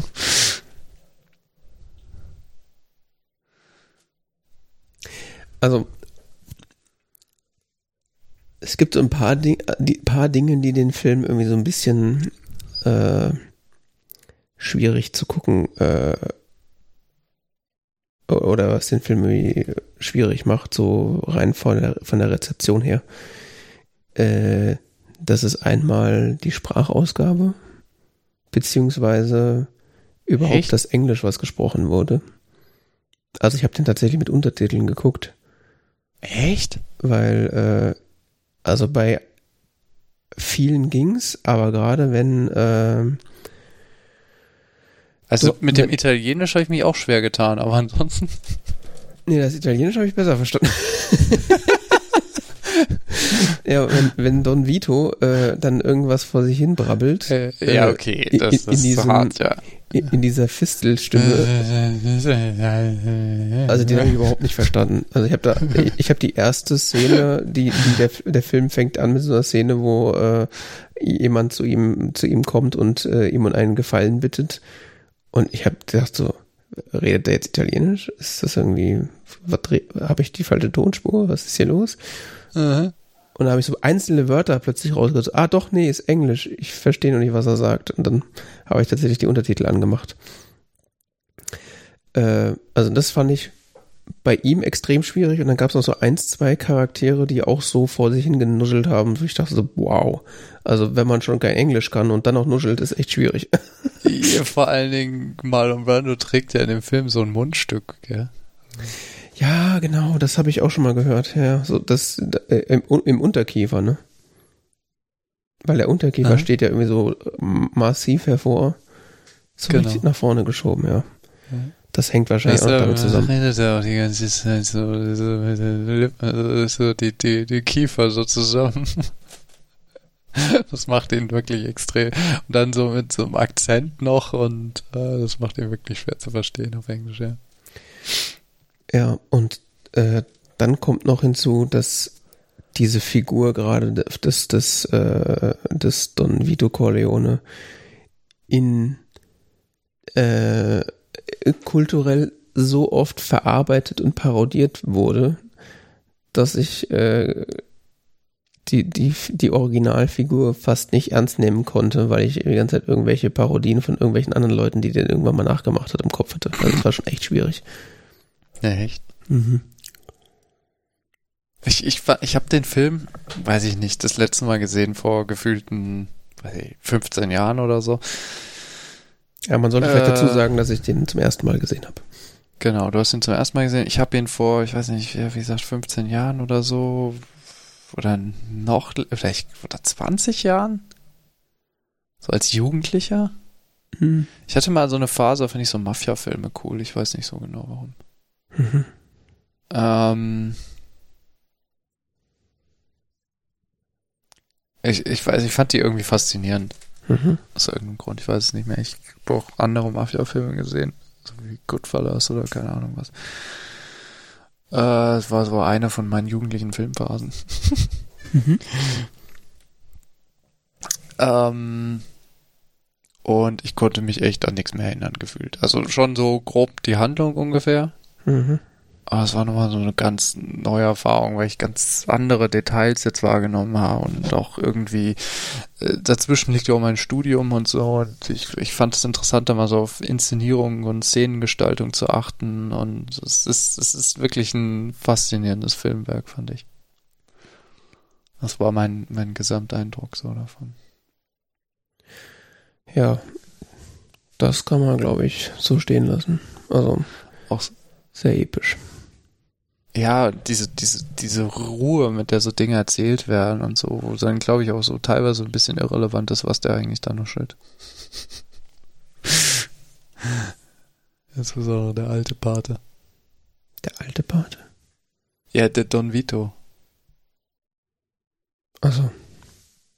Das ist ja der, der hauptsächlich nuschelt. Ich meine, Al Pacino gibt es jetzt auch nicht wirklich Mühe, äh, deutlich zu sprechen. Mhm. Ähm, Ja, das war eh witzig, dass ich, äh, also ich hatte die, die Castliste irgendwie äh, mir durchgelesen, habe dann gestaunt, wer da alles mitspielt. Also ich mhm. wusste, dass äh, Marlon Brando den, den Don Vito spielt. Und dann, oh, Al Pacino spielt auch mit. Ich habe bis zur Mitte des Films gebraucht, um zu raffen, dass, dass äh, Michael von Al Pacino gespielt wird. Mhm. Weil ich den, den Kopf von, also das Gesicht von Al Pacino nur in alt kenne. Ja, Ich habe den noch nie in so jung gesehen. ja, Ich habe gedacht, wann kommt der denn jetzt endlich mal? ja, ich weiß. Äh, Und äh, Leute, die mit mir den Film gesehen haben, fanden, dass äh, der junge Al Pacino aussieht wie unser, äh, unser Sexsamen-Mensch, der äh, Dustin Hoffman. Dass sie sich sehr ähnlich sehen. Sind die nicht sogar eine, so eine ähnliche Generation? Al Pacino ist Jahrgang 1940, Hoffman ist Jahrgang 1937. Ja, altersmäßig, so kommt das schon. Ja.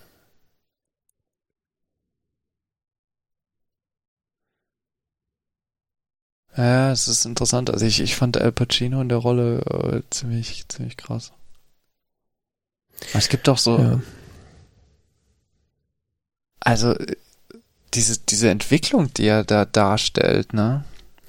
Ja, jetzt wo du sagst, äh, das mit dem Coming-of-Age-Film ist gar nicht so äh, weit hergeholt. Also ich tatsächlich, äh, also auch wenn es äh, die Hauptfigur allein vom Filmplakat, vom Cover der, der, des Videos äh, und äh, wahrscheinlich auch in so allgemein, allgemeinen Wahrnehmung wahrscheinlich äh, Don Vito Corleone ist, würde ich sagen, ist die Hauptfigur aber eigentlich äh, Michael Corleone.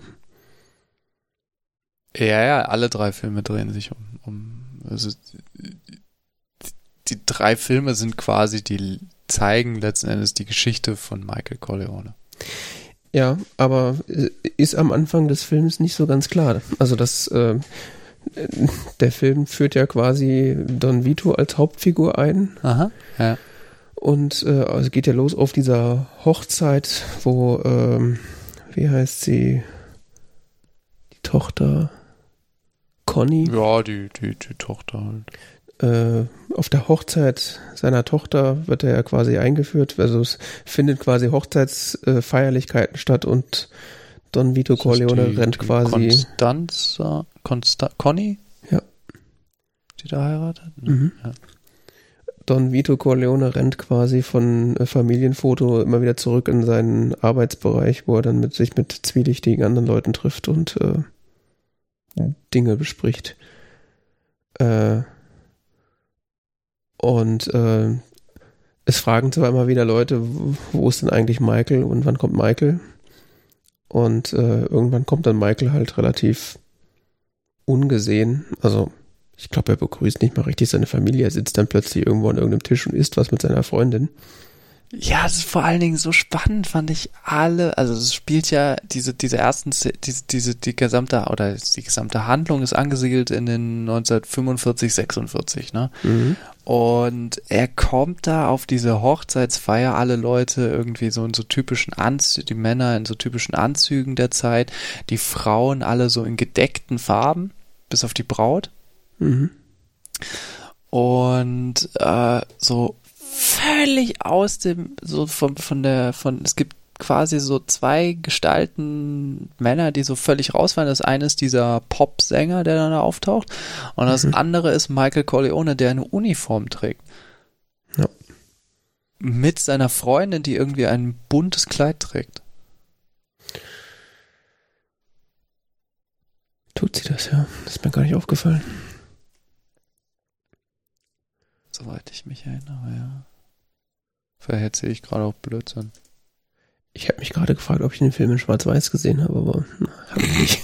Weil ich nicht Nein, die Farben sind, die, das Interessante an dem Film ist, die Farben sind, äh, das ist, die, das, die, die, ähm, die die Farbgebung ist relativ so, ja, wie soll man das nennen? Ähm,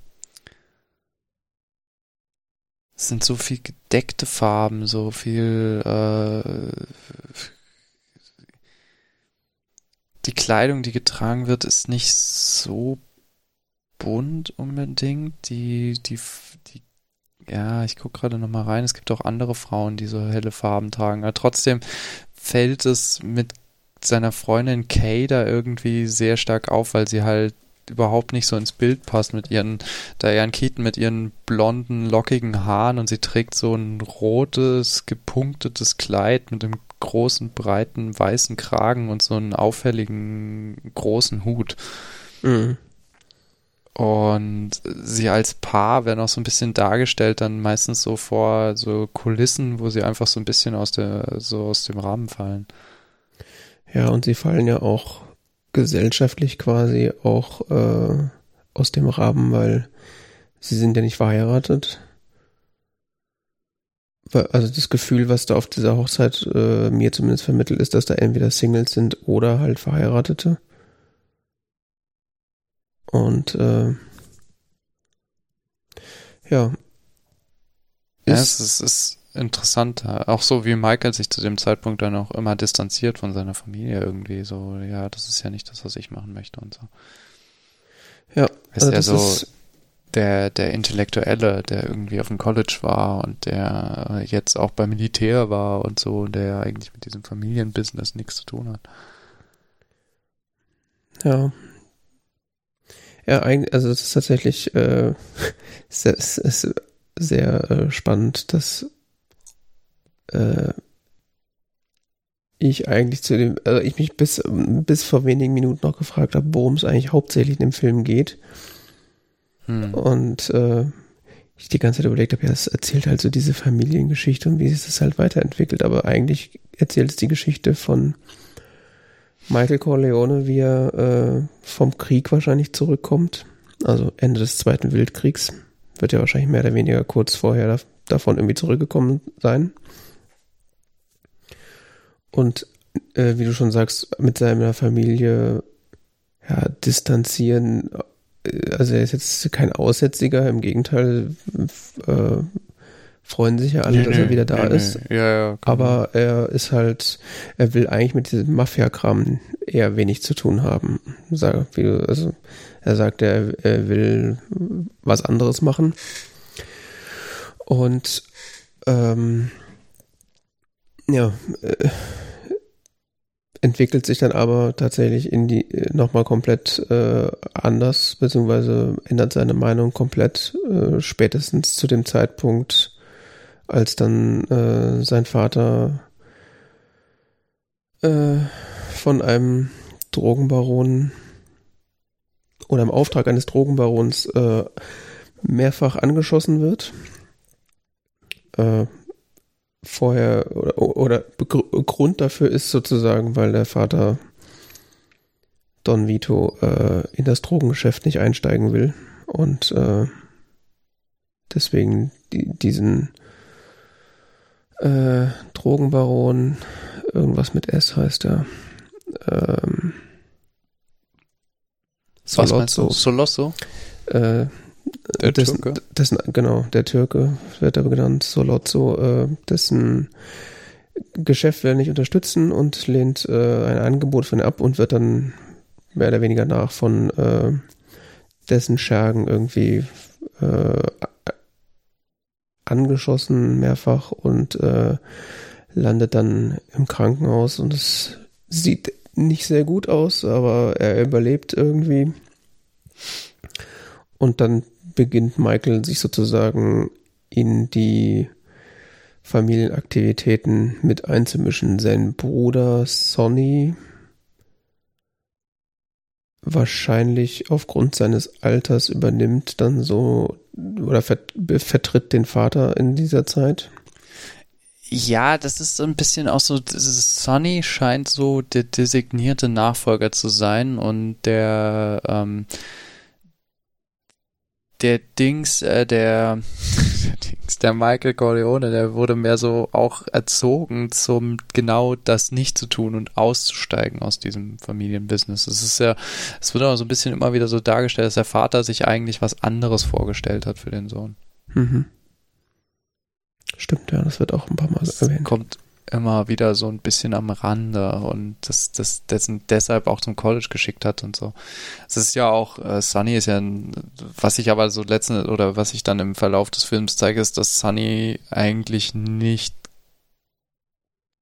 von seinem Charakter nicht dazu geeignet ist, dieses, dieses Geschäft zu leiten, weil er zu hitzköpfig ist und zu wenig bedacht. Und es gibt äh, schon diese großartige Szene, nachdem äh, dieser Krankenhausszene, wo äh, sie in dem Büro des Vaters sitzen Mhm. und darüber debattieren, was sie jetzt tun. Genau, die hatte ich auch gerade im Kopf, ja. Und das ist einfach toll, wie Sunny läuft halt äh, wie so ein gestochen im Kreis im Zimmer und ist aufgeregt und will Dinge tun und sonst was. Und Michael Corleone sitzt in diesem Sessel in dieser Haltung, so wie als wäre er schon der Pate. Und Mhm. zu diesem Zeitpunkt ist ganz klar, dass, dass Sonny äh, die, die, die eigentlich die Familienführung übernimmt und, und Michael ist einfach nur so, wird da auch erst gar nicht richtig ernst genommen, aber er sitzt in diesem Sessel und redet dann, das skizziert so bestimmt einen Plan, was man jetzt tun kann, dass alle dann irgendwie ihm dann zuhören und letzten Endes zu, äh, zustimmen. Und es gibt dieses tolle Bild, wie er in diesem Sessel sitzt und neben ihm sitzt schon so der Consiglieri der Familie, äh, Tom Hagen und du hast schon das Gefühl, so, das ist hier irgendwie, das machen Filme manchmal, so Szenen so darstellen, dass es so wirkt, als so ein Blick in die Zukunft. Mhm. Ja, es ist eh sehr aussagekräftig, sag mal, wie Tom Hagen und und äh, und Michael eigentlich äh, so die führenden Köpfe eigentlich sind zu dem Zeitpunkt. Also Sonny ist ja die ganze Zeit eigentlich nur am Ausrasten und will irgendwas kaputt schlagen, so nach dem Motto und Tom Hagen beschwichtigt ihn ständig und äh, so die mh, mehr oder weniger konstruktiven äh, Vorschläge, was denn zu tun ist, ähm, kommen dann von Michael. Wobei konstruktiv ist auch schwierig. Also er entscheidet dann oder er schlägt dann ja vor den, äh, den Drogenbaron Solozzo und äh, dessen gekauften Polizeipräsidenten oder was es ist, der Captain, ähm, diese beiden bei einem Auswärtsessen äh, zu erschießen. Ähm, Mhm. Ob das jetzt konstruktiv ist, sei mal dahingestellt. Äh, all- allen ist zu dem Zeitpunkt eigentlich klar, dass äh, wenn sie diesem Plan folgen, dass dann ein, äh, ein Krieg unter den Mafia-Familien ausbrechen wird. Aber so wie äh, Name hier einsetzen, keine Ahnung, äh, andere Charaktere das auch beschreiben, scheint es da wohl sowieso alle zehn Jahre zu irgendwie Mafia-Kriegen zu kommen zwischen den Familien. Also von daher scheint es wohl auch einfach Zeit zu sein. Ja, ja, stimmt. Das sagt, das sagt ja eins so eine Nebenfigur. So, oh ja, das haben wir ja alle paar Jahre. Was Oh. schon hart ist. Ja. Und äh, gerade auch die Szene, also Michael wird dann von äh, diesen, wird, wird eingeladen von Sorozzo, Solozzo und diesen Polizeitypen, äh, sich mit ihnen zu treffen, um halt die, das weitere Vorgehen zu bes besprechen, äh, weil eigentlich ja immer noch im Raum steht, dass äh, die Corleone-Familie dieses Drogenbusiness unterstützen sollen, finanziell und auch mit politischem Einfluss. Ähm, und äh, sie finden dann aber raus, äh, wo dieses Treffen, in welchem Restaurant das stattfinden soll und deponieren dann vorher dort eine Waffe im Badezimmer. Äh, und ich bin, ich, also ich weiß nicht, woran es liegt, aber ich bin fasziniert, wie spannend diese Szene ist. Die ist ganz toll inszeniert, ne? Ja. Ja, ja.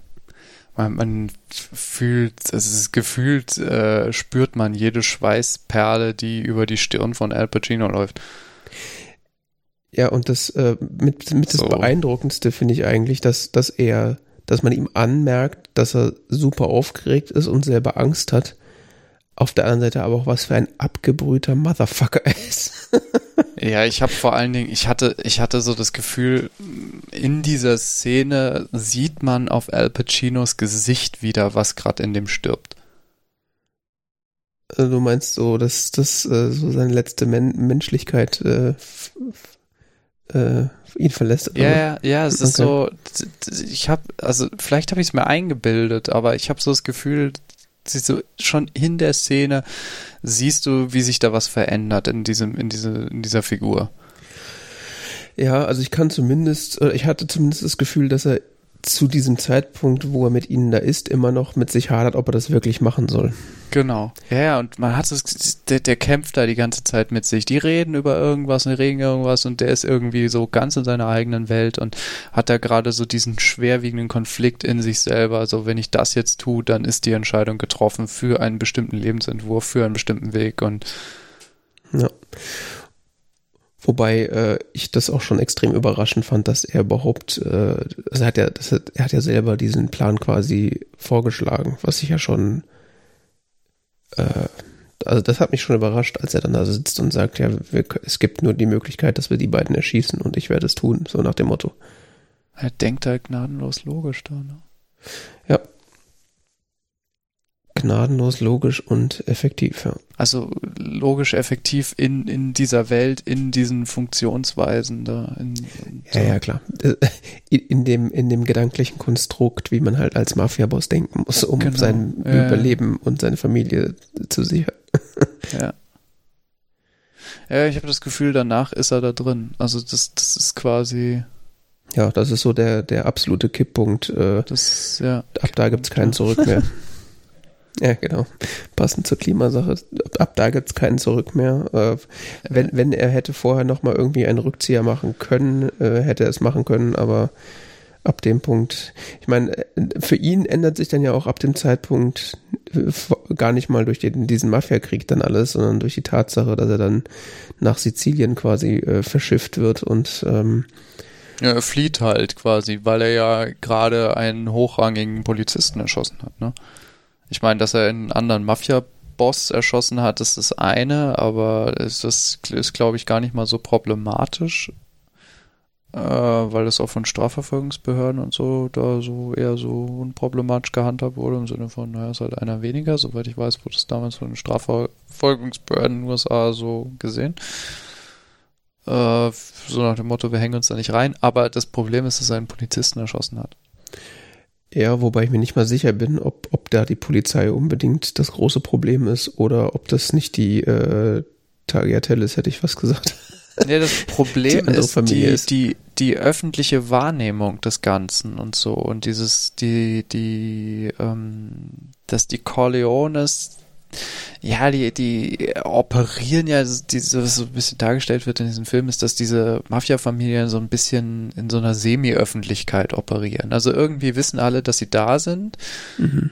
aber keiner gibt so zu irgendwie. Ja, es sei denn, das würde jetzt in Verbindung gebracht werden mit wirklich Verbrechen und das tut's ja anscheinend nicht. Sowas wie zum Beispiel die, die, die große Frage da bei dem Einstieg in das Drogenbusiness ist ja, ähm, welches gesellschaftliche Bild entsteht dann von ihnen? Und ist es, sind sie dann ein großer Teil der Macht von Vito Corleone entsteht ja daraus, dass er politischen Einfluss übt auf äh, bestimmte zentrale Figuren äh, in der Bundes in der amerikanischen Bundespolitik und ähm, die Sorge, die dann im Raum steht, die strategische Sorge, die in der Corleone-Familie im Raum steht, ist, dass wenn sie sich mit Drogenpolitik einlassen, dass sich diese Politiker von ihnen distanzieren. Ne? Ja. Also es, dieses, für die scheint es, es gibt dieses Bild ähm, äh, oder ein oder ein wichtiger strategischer Aspekt dieses Geschäfts oder wie sie es immer nennen, ist äh, die Darstellung nach außen. Mhm. Ja, wie sehr sie in der Halböffentlichkeit operieren, ist ja, also sieht man auch schön auf der Hochzeit, dass da Paparazzi-Fotografen sind, die, denen sie dann die Kameras kaputt machen. also welcher Berufsverbrecher lässt sich denn, äh, oder wessen, welcher Berufsverbrecher wird denn von Paparazzis äh, äh, ja, heimgesucht? Ja, ja, ja. ja, ja, klar. Ja. Ist ja auch gleich, ähm, zum Beispiel, anderes Beispiel dafür ist, äh, dass sie, es ist gleich in der Zeitung ist, als Vito Corleone angeschossen wird. Mhm. Stimmt, ja. Also, als ob ein irgendwie berühmter Politiker angeschossen ist, ne? Genau, ja. Naja, auf jeden Fall, Michael ist dann in, in Sizilien. Ja, das ist eine sehr interessante Episode. das ist ja fast wie so ein, äh, wie so eine eigene Kurzgeschichte, finde ich. Genau, weil da passieren ja mehrere, also es geht so die Story in New York geht weiter und die, das wird so eine Parallelgeschichte in Sizilien aufgebaut. Mhm. Diese Parallelgeschichte in Sizilien ist auch interessant, weil so eine Verbindung gezogen wird zu den sizilianischen Mafia-Verhältnissen und ähm, so ein paar Infos so quasi eingepackt werden zu was eigentlich dieses wo kommt eigentlich dieses Mafia-Ding her, auf das sie sich da alle beziehen und ähm, wie sieht das eigentlich im Mutterland aus? Mhm. ähm, und parallel läuft die, die, die, die Story in, in New York weiter mit Sonny, der jetzt quasi der, der, der Führer der Familie ist und da immer jähzorniger wird. Hm.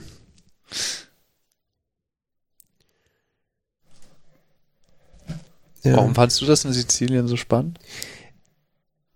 Ähm, also gar nicht mal so, äh, also die, die, die Gesamtgeschichte bringt das Ganze irgendwie eigentlich gar nicht voran, aber es ist halt so komplett äh, irgendwie so eine, in, äh, ja, weiß ich nicht, es, es beschreibt irgendwie oder es gibt einen äh, guten Eindruck oder Einblick in den äh, in die Figur von Michael nochmal. Also er ist ja dann mehr oder weniger zu so einer Art Urlaub gezwungen, weil er ist halt auf Sizilien und was macht man halt in Sizilien, wenn man nichts zu tun hat? Man wandert und trinkt und isst, so nach dem Motto. Äh, was man halt in Italien gerne macht. Ähm, er trifft dann zwar immer mal wieder äh, das Oberhaupt der dort ansässigen Mafia-Familie, äh, mit denen sein Vater äh, gut gestellt ist, die da halt äh, dafür sorgen, dass ihm dort nichts passiert. Ähm,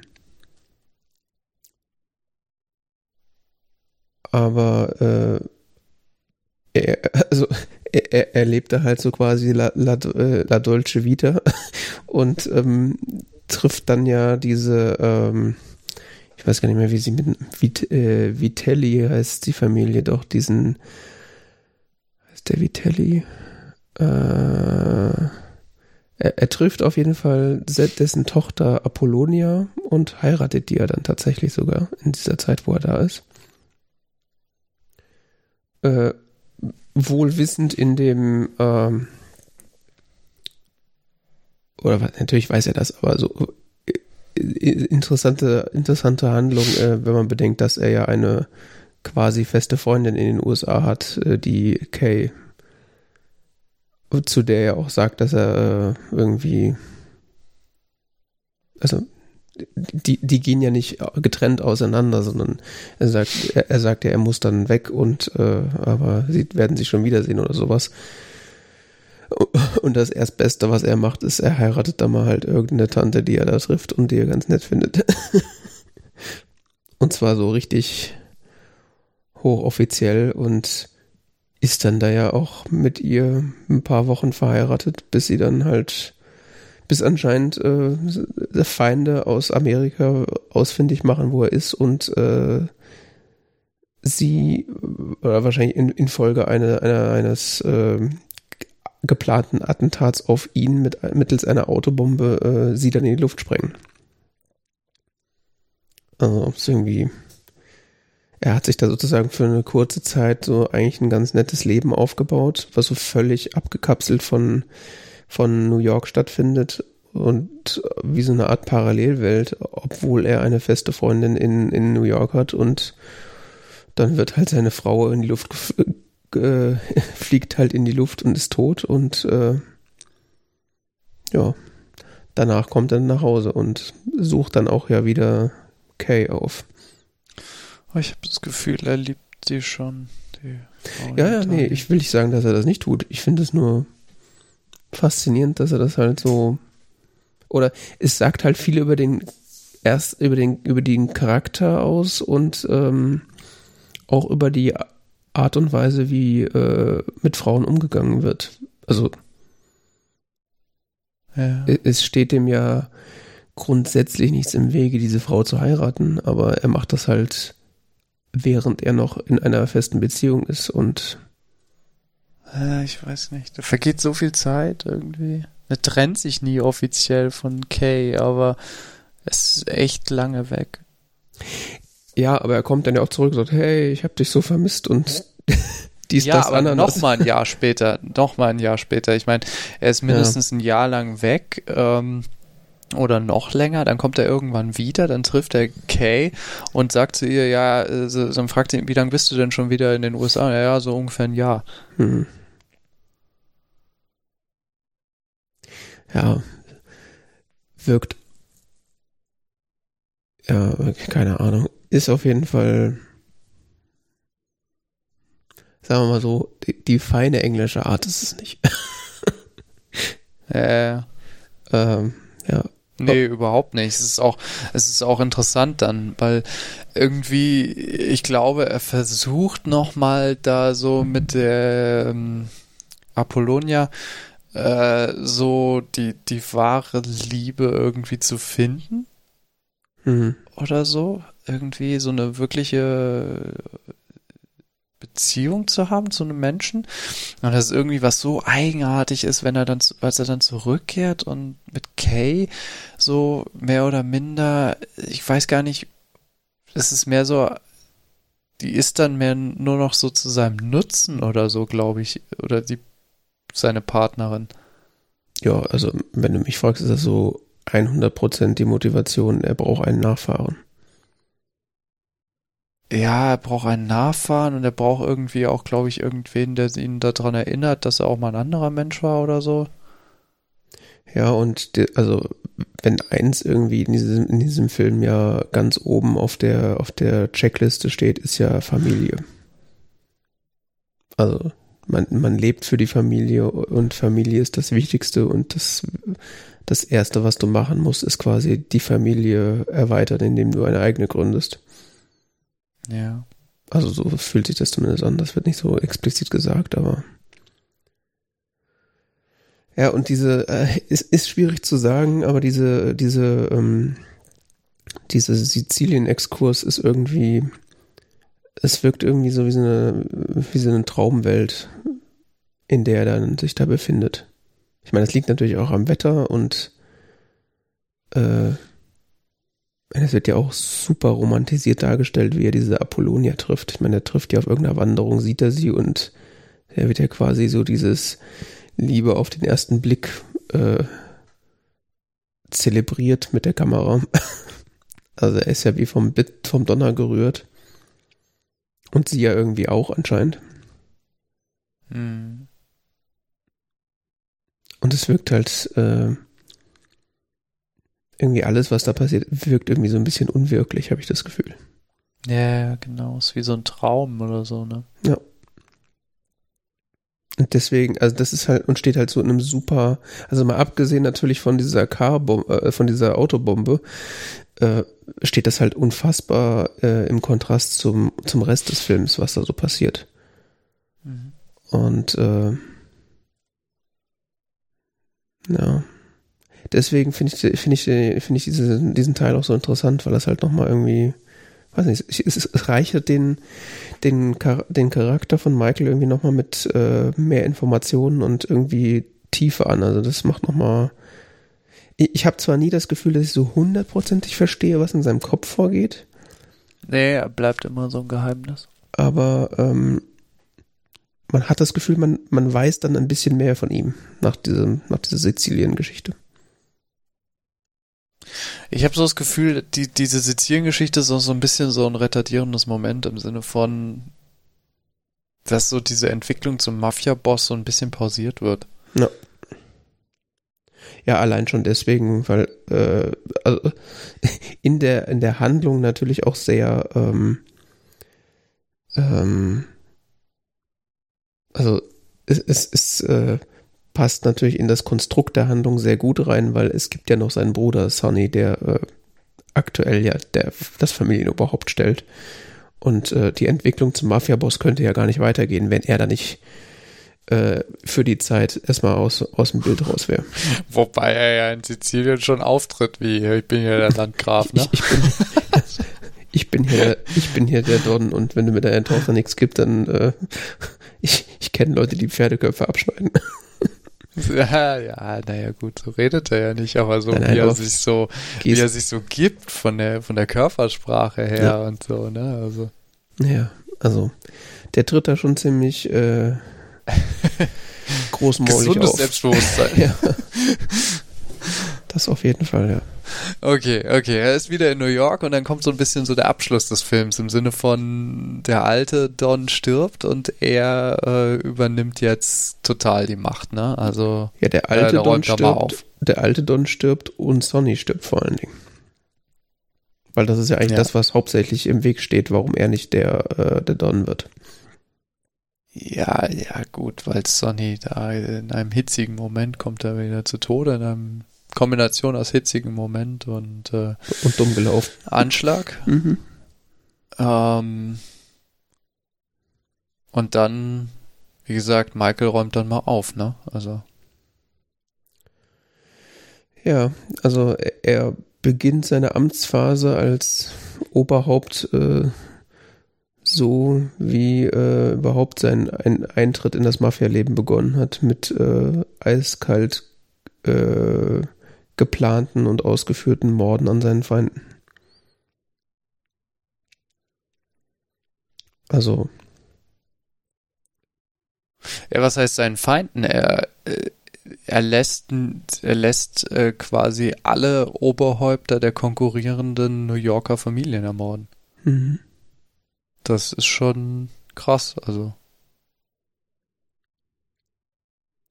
Ja, ich, ich krieg das gar nicht mehr so richtig zusammen, aber äh, und dann sogar noch einen seiner eigenen Capos, also seiner seiner direkt untergebenen äh, leitenden Angestellten, ja. äh, der ihn verraten hat. Ja. Und natürlich den Ehemann seiner Schwester. ja, äh, Was besonders äh, also das, die, die, also die Art und Weise, wie das auch äh, szenisch dargestellt ist, auch äh, grandios. Also es ist, man befindet sich äh, in einer Kirche und es wird die, ähm, das Kind seiner Schwester oder eines seiner Kinder, seiner, der Kinder seiner Schwester wird getauft. Also es wird ja nicht das erste sein, weil die war ja schon Jahre vorher schwanger. Also es muss wohl das zweite oder dritte sein mhm. äh, wird getauft und er ist der Pate. Er ist der Pate. Und äh,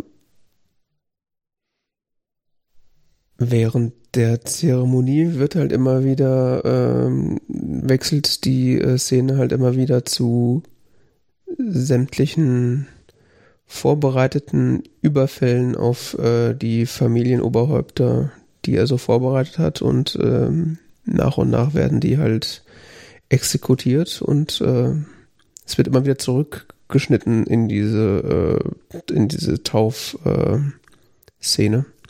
hm. und er steht da halt und äh, widersagt dem Satan und äh, lässt sich äh, als äh, ja sagt halt diesen ganzen religiösen Kram mit auf, äh, was für ein guter Mensch er doch sein will. während halt äh, währenddessen halt äh, alle seine Feinde abgemurkst werden in seinem Auftrag. Mhm. Mhm. Was schon ja, sehr, sehr poetisch ist, muss ich sagen. Ja, es ist toll geschnitten. Ja. Und äh, sehr, sehr ironisch natürlich auch ähm, die, die Rolle des Paten, also das, die religiöse Rolle oder der, die Part, der Part, der in der katholischen Kirche ist der Pate ja der, ähm, ja, wie beschreibt man das?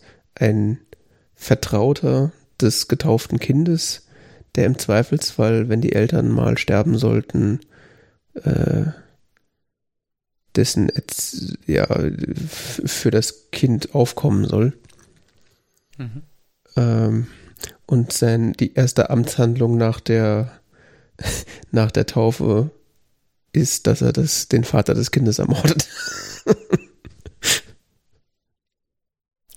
ja, fast ja auch dann mehr so ein Nebenaspekt ist, mehr äh, auch mehr so zu, zu, betrachten ist im Blick auf äh, seine Beziehung zu Kay, oder? Ich meine, die ihn dann ja äh, dann Verdacht schöpft, dass also sie ist ja äh, ganz faszinierende Beziehung, weil sie ja total naiv anscheinend dem gegenüber ist. Boah. Was sich so ein bisschen ausdrückt im Sinne von, äh, ob, dass sie ihn fragt, ob er irgendwas mit der Ermordung da zu tun hat. Naja. Woraufhin er sagt, äh, nö. Also es ist ja nicht so, dass sie Verdacht schöpft. Es ist ja so, dass seine Schwester reinkommt und ihn äh, äh, reinkommt und ihn anschreit, warum ah, sie denn seinen, seinen Mann, äh, ihren Mann umgebracht hat. und dann und dann sagt ja Kay, äh, also erst erst verfragt, versucht sie nachzufragen, ob das denn stimmt und er lässt sie ja mehrfach abblitzen und sagt so, nein, ich rede nicht über meine Arbeit, bla bla. Also er betracht, also er gibt in dem Moment ja schon zu, dass er ihn umgebracht hat, weil das Töten äh, seines seines Schwagers beschreibt er ja als als äh, Arbeit oder Geschäft. Ich rede nicht über das Geschäft. Und dann lässt er, dann erlaubt er ja ausnahmsweise eine Nachfrage. Und dann fragt sie nochmal, ist das denn, äh, stimmt das denn? Und dann sagt er nein. Und dann sie, ja, okay, dann nicht. also, beziehungsweise, also, das wird so naiv dargestellt, aber ich könnte mir auch vorstellen, dass das so ist. Ja, okay, ich will das auch eigentlich gar nicht wissen. Ja, ja, ja, schon klar. Ja, ja, aber es ist, es ist schwierig zu beurteilen bei ihr. Ist auch ein wichtiger Aspekt dann, also diese Beziehung zwischen ihm und ihr ist dann ein, ein zentraler Aspekt im zweiten Film. Ich hatte das auch ganz ja. anders in Erinnerung, weil ich den zweiten kenne und den dritten kenne und so. Äh, hatte ich das so in Erinnerung, dass das im ersten auch schon so ein zentraler Aspekt wäre, aber es, es war jetzt gar nicht so. Mhm. Sie haben ja so ein, die Beziehung zu Case, haben ja so eine Randthematik und das ist im zweiten Teil ist das ähm, ja, wichtiger. Ja, aber es ähm, drückt auf jeden Fall auch nochmal gut das Verhältnis äh, aus, so der, das, was, das Verhältnis, das die Mafia-Bosse in diesem Film zu ihren Frauen haben. Also, die Frauen mhm. sind halt so, äh, ja, Teil der Familie in Anführungszeichen, aber was, also was, was dort immer als Familie bezeichnet wird, ist ja eigentlich so ein Konglomerat an Verbrechern. Und aber aus diesem Verbrechen ja. und, und, dieser verbrecherischen Handlung werden die Frauen ja komplett rausgehalten. Das ist irgendwie so ein bisschen widersprüchlich.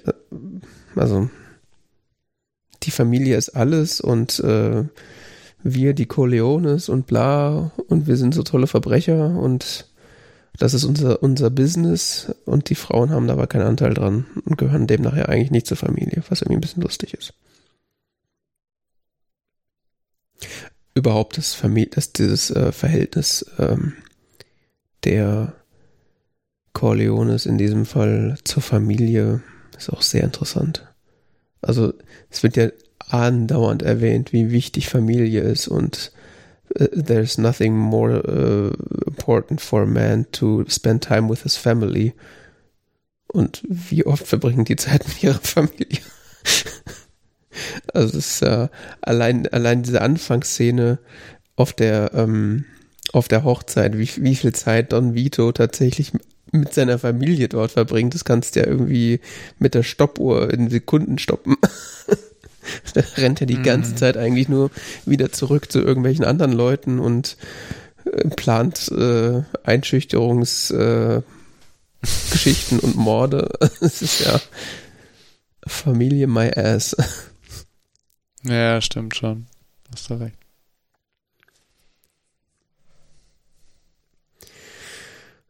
Und ähm, was ich mich die ganze Zeit gefragt habe, ich meine, der Film beantwortet das ja irgendwie so ein bisschen, aber auch nicht so richtig. Was ist eigentlich der Pate? Oder ist, ist, ähm, hm. also warum wird Don Vito als The Godfather angesprochen? Die ganze Zeit. Also ja, ist, weil er der Pate ist. Ja, aber also oder das ist gleichzeitig ein tatsächlicher Titel im Sinne von, ähm, dass er ist häufig der Taufpate. Mhm. Ähm, auf der anderen Seite ist es zeremonieller Ehrentitel im Sinne von, das ist die Person, die halt Acht gibt oder so.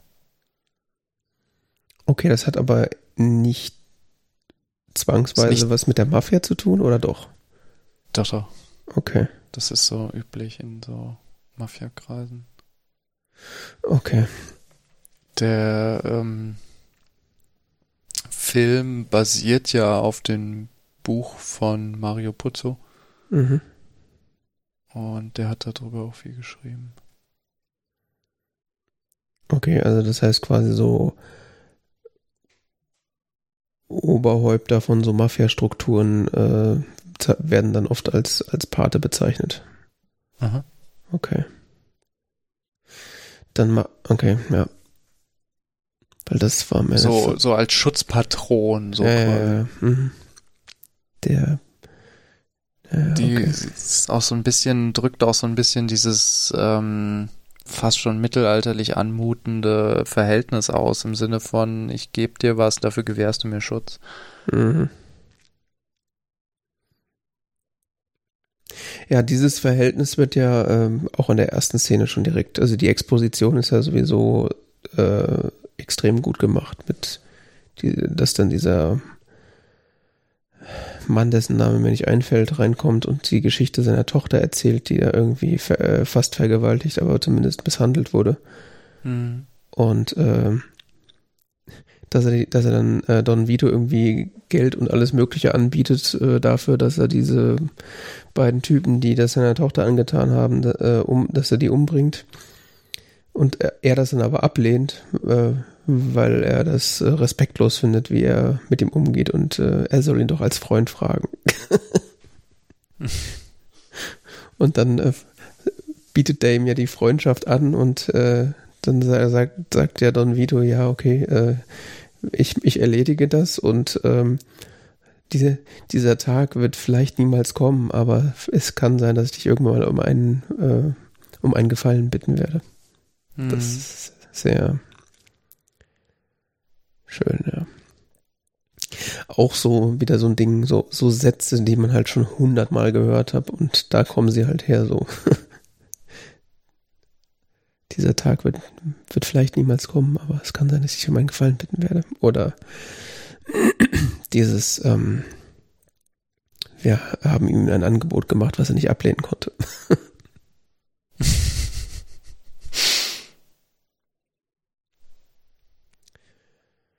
ja.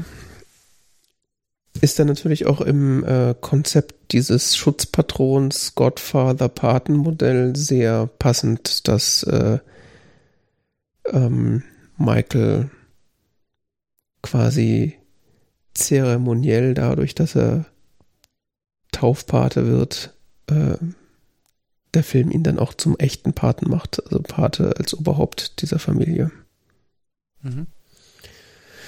Das ist, quasi das ist ja so die Schlussszene, dass Leute ihm als neuen Paten dann huldigen, ne? Genau. Das ist quasi seine Krönungszeremonie. Krönungszeremonie, ja. Ja, also es Ja, geht genau. eigentlich ums Kind, aber die Kamera ist die ganze Zeit nur auf ihn gerichtet. Ah, du meinst in der Kirche, ja, nee, ich meinte Ja. jetzt wirklich die, die, die ganz Schlussszene, wo Kay nochmal in quasi dieses Büro guckt und da schon äh, zwei so Typen sind und ihm huldigen im Sinne von äh, äh, Godfather. Ja, wo er quasi mit dem Business äh, weitermacht, womit, was sein Vater quasi am Anfang des Films gemacht hat, so mit hier genau. Godfather, I have a problem, hat bla bla. Den, hat den so völlig ersetzt. Dann. Ja, ja, genau. Nee, aber ich meinte die, die Taufszene tatsächlich als Krönungszeremonie für ihn, dass er quasi da, dadurch quasi äh, der Film transformativ ihn zum äh, neuen Paten macht, sozusagen. Finde ich passt sehr schön. Weil ihn danach ja auch alle mit Godfather ansprechen. Und der, dass der kirchliche Titel oder der, der kat katholisch äh, eingebundene Titel gemeint ist, aber äh, filmisch er damit natürlich dann auch dann zum Mafia-Paten geworden ist. Mhm. Genau. Ja. Ist mal wieder faszinierend, wenn man so über, anfängt, über so einen Film zu sprechen, wie sehr sich dann so Puzzleteile nochmal wieder zusammensetzen und die Struktur viel klarer wird. Also ich fand den Film äh, äh, super spannend und äh, wunderbar erzählt. Also ich fand die, obwohl er eigentlich su- sehr kompliziert ist mit so diesen ganzen Familien, den einzelnen Leuten, die fun- also wenn du, ich kenne mich ja mit diesem mit diesem Mafia-Business nicht so gut aus. Mangels äh, beruflicher Erfahrung darin, aber ähm, äh, es ist ja, also auch für mich, der, der jetzt da nicht sich so super dann auskennt, ähm, äh, es ist schon ziemlich kompliziert mit den einzelnen Funktionen in der Familie und wer wofür zuständig ist und dann die ganzen Familien Mhm. und das Business und so weiter und so fort. Und trotzdem schafft der Film das einigermaßen, es so rüberzubringen, dass man trotzdem der Handlung gut folgen kann, finde ich. Ja, ja, ja, auf jeden Fall. Ist ja auch sehr ruhig erzählt an sich. Mhm. Was aber gleichzeitig irgendwie auch so eine gewisse Spannung die ganze Zeit im Hintergrund ist, ne? Ja, weil diese, ähm, diese Morde oder Einschüchterungsversuche halt auch dann so nebenbei und selbstverständlich halt einfach gemacht werden. Ich, ich bin mal gespannt, wie ich heute den, den zweiten Film wahrnehme. Ich weiß noch, dass ich den sehr langweilig fand damals. Okay. Aber ich fand auch den ersten irgendwie nicht so spannend, weil ich ich, ich, glaube, ich habe den nicht verstanden als Jugendlicher. Das kann ich mir gut vorstellen. Also ich hätte den mit als Jugendlicher sehr wahrscheinlich nicht verstanden. Ich fand das damals cool, weil wichtiger Film und irgendwie cool und sonst was und so, aber ich teilweise fand ich es auch irgendwie langweilig und habe es nicht kapiert und Zusammenhänge nicht verstanden. Und, Hm. und jetzt fand ich ihn einfach großartig teilweise. Ja. Hat sich auch seine Schwächen, was weiß ich, keine Ahnung. Aber ähm, hat mich auch irgendwie gefesselt. Also fand ich doch. Ja, also ich, äh, also ich habe äh, von äh, Leuten, die mit mir diesen Film gesehen haben, Hust Hust, äh, vernommen, dass sie den langweilig fanden. ähm, ich, das kann ich leider so überhaupt nicht unterschreiben. Also ich war nonstop gefesselt und hab, also es gibt natürlich Filmszenen, die super spannend sind, wie so diese äh, diversen Attentate, die da ausgeführt werden, auch von Michael selber, das Attentat, äh, aber auch von anderen Leuten. Das, die sind natürlich super spannend, aber der Film hat einfach so eine Grundspannung, die nicht, aber nicht unangenehm ist, sondern die einfach so, äh, also ich, man sitzt da oder ich saß da mit ständigem Interesse und wollte wissen, okay, wie, wer ist das jetzt, wie geht's weiter, wie passt das zusammen und so weiter. Ähm, und das, obwohl der Stu Film äh, knappe drei Stunden geht. Ja. Und das einzige, äh, was oder der einzige Nachteil, dass er so lange ist, ist, dass es halt äh, irgendwann ein bisschen anstrengend wird. Aber auch nur, weil er so lang ist, jetzt nicht, weil er schlecht ist. Also ich habe halt so irgendwann dann bei zwei Stunden 30 habe ich dann mal auf die Uhr geguckt, beziehungsweise geguckt, wie lang es noch geht, weil ich dann auch schon so, puh, jetzt äh, äh, reicht es dann aber auch so von der Länge her, einfach weil es einfach anstrengend ist. So ein bisschen wie bei Herr der Ringe. Das ist ja auch so, sind ja auch super Filme, die, äh, die man unbedingt bis zum Ende weitergucken will und nicht irgendwie das Gefühl hat, äh, mein Gott, wann ist es endlich zu Ende? Aber irgendwann ist es einfach Sorge. anstrengend. Wenn wir jetzt den zweiten noch schauen, der ist noch länger. Ja, und äh, damit können wir das dann auch gleich schon offiziell festhalten. äh, dann schauen wir einfach zum nächsten Mal. Äh, The Godfather Part 2 heißt der, ne? Ja, ja, der heißt äh, Godfather Part 2, der hat keinen vernünftigen Titel. Zu Deutsch der Pate Teil 2. Ja. Was auch interessant ist, äh, der scheint ja wohl relativ im Anschluss an diesen Film zu spielen, weil. No, mehr oder minder direkt. Äh, warte mal, der ist jetzt von 72 und der Pate Teil 2 ist, glaube ich, von 74, kann das sein? Warte mal. Ja, ist richtig, 74. Ja. Und dann der Pate 3, habe ich gesehen, ist aus den aus 1990er Jahren. Also das ist nochmal sehr viel später entstanden, interessanterweise. Ja. Äh, Scheint also nicht unbedingt. Merkt man den noch an? Äh, sche scheint ja dann nicht unbedingt als Trilogie irgendwie geplant zu sein, oder? Weißt du das zufällig? Das weiß ich jetzt nicht. Beziehungsweise das Buch, auf dem der basiert, basiert der, basieren alle Filme auf diesem Buch, oder? Nee, nee, das sind mehrere Bücher. Der Mario Puzo, der hat ganz viele Bücher geschrieben. Ähm, sein bekannt wurde er halt mit diesem Roman Der Pate. Mhm. Obwohl er selber nicht mal für sein bestes Buch gehalten hat. Ähm, das hatte er dann zusammen mit Francis Ford Coppola zu einem Drehbuch umgearbeitet. Mhm. Und er hat er tatsächlich noch Fortsetzungen geschrieben. Ah, okay soweit ich das verstanden habe. I see, I see, I see. Okay. Ja, dann sind wir damit wohl durch, würde ich sagen. Also nächstes Mal schauen wir dann Godfather Part 2. Und ja. Dann würde ich sagen, war es das mit der 166. Ausgabe des TZ Talk Radio. Auf mhm. tzeit.org findet man vielleicht mehr Informationen.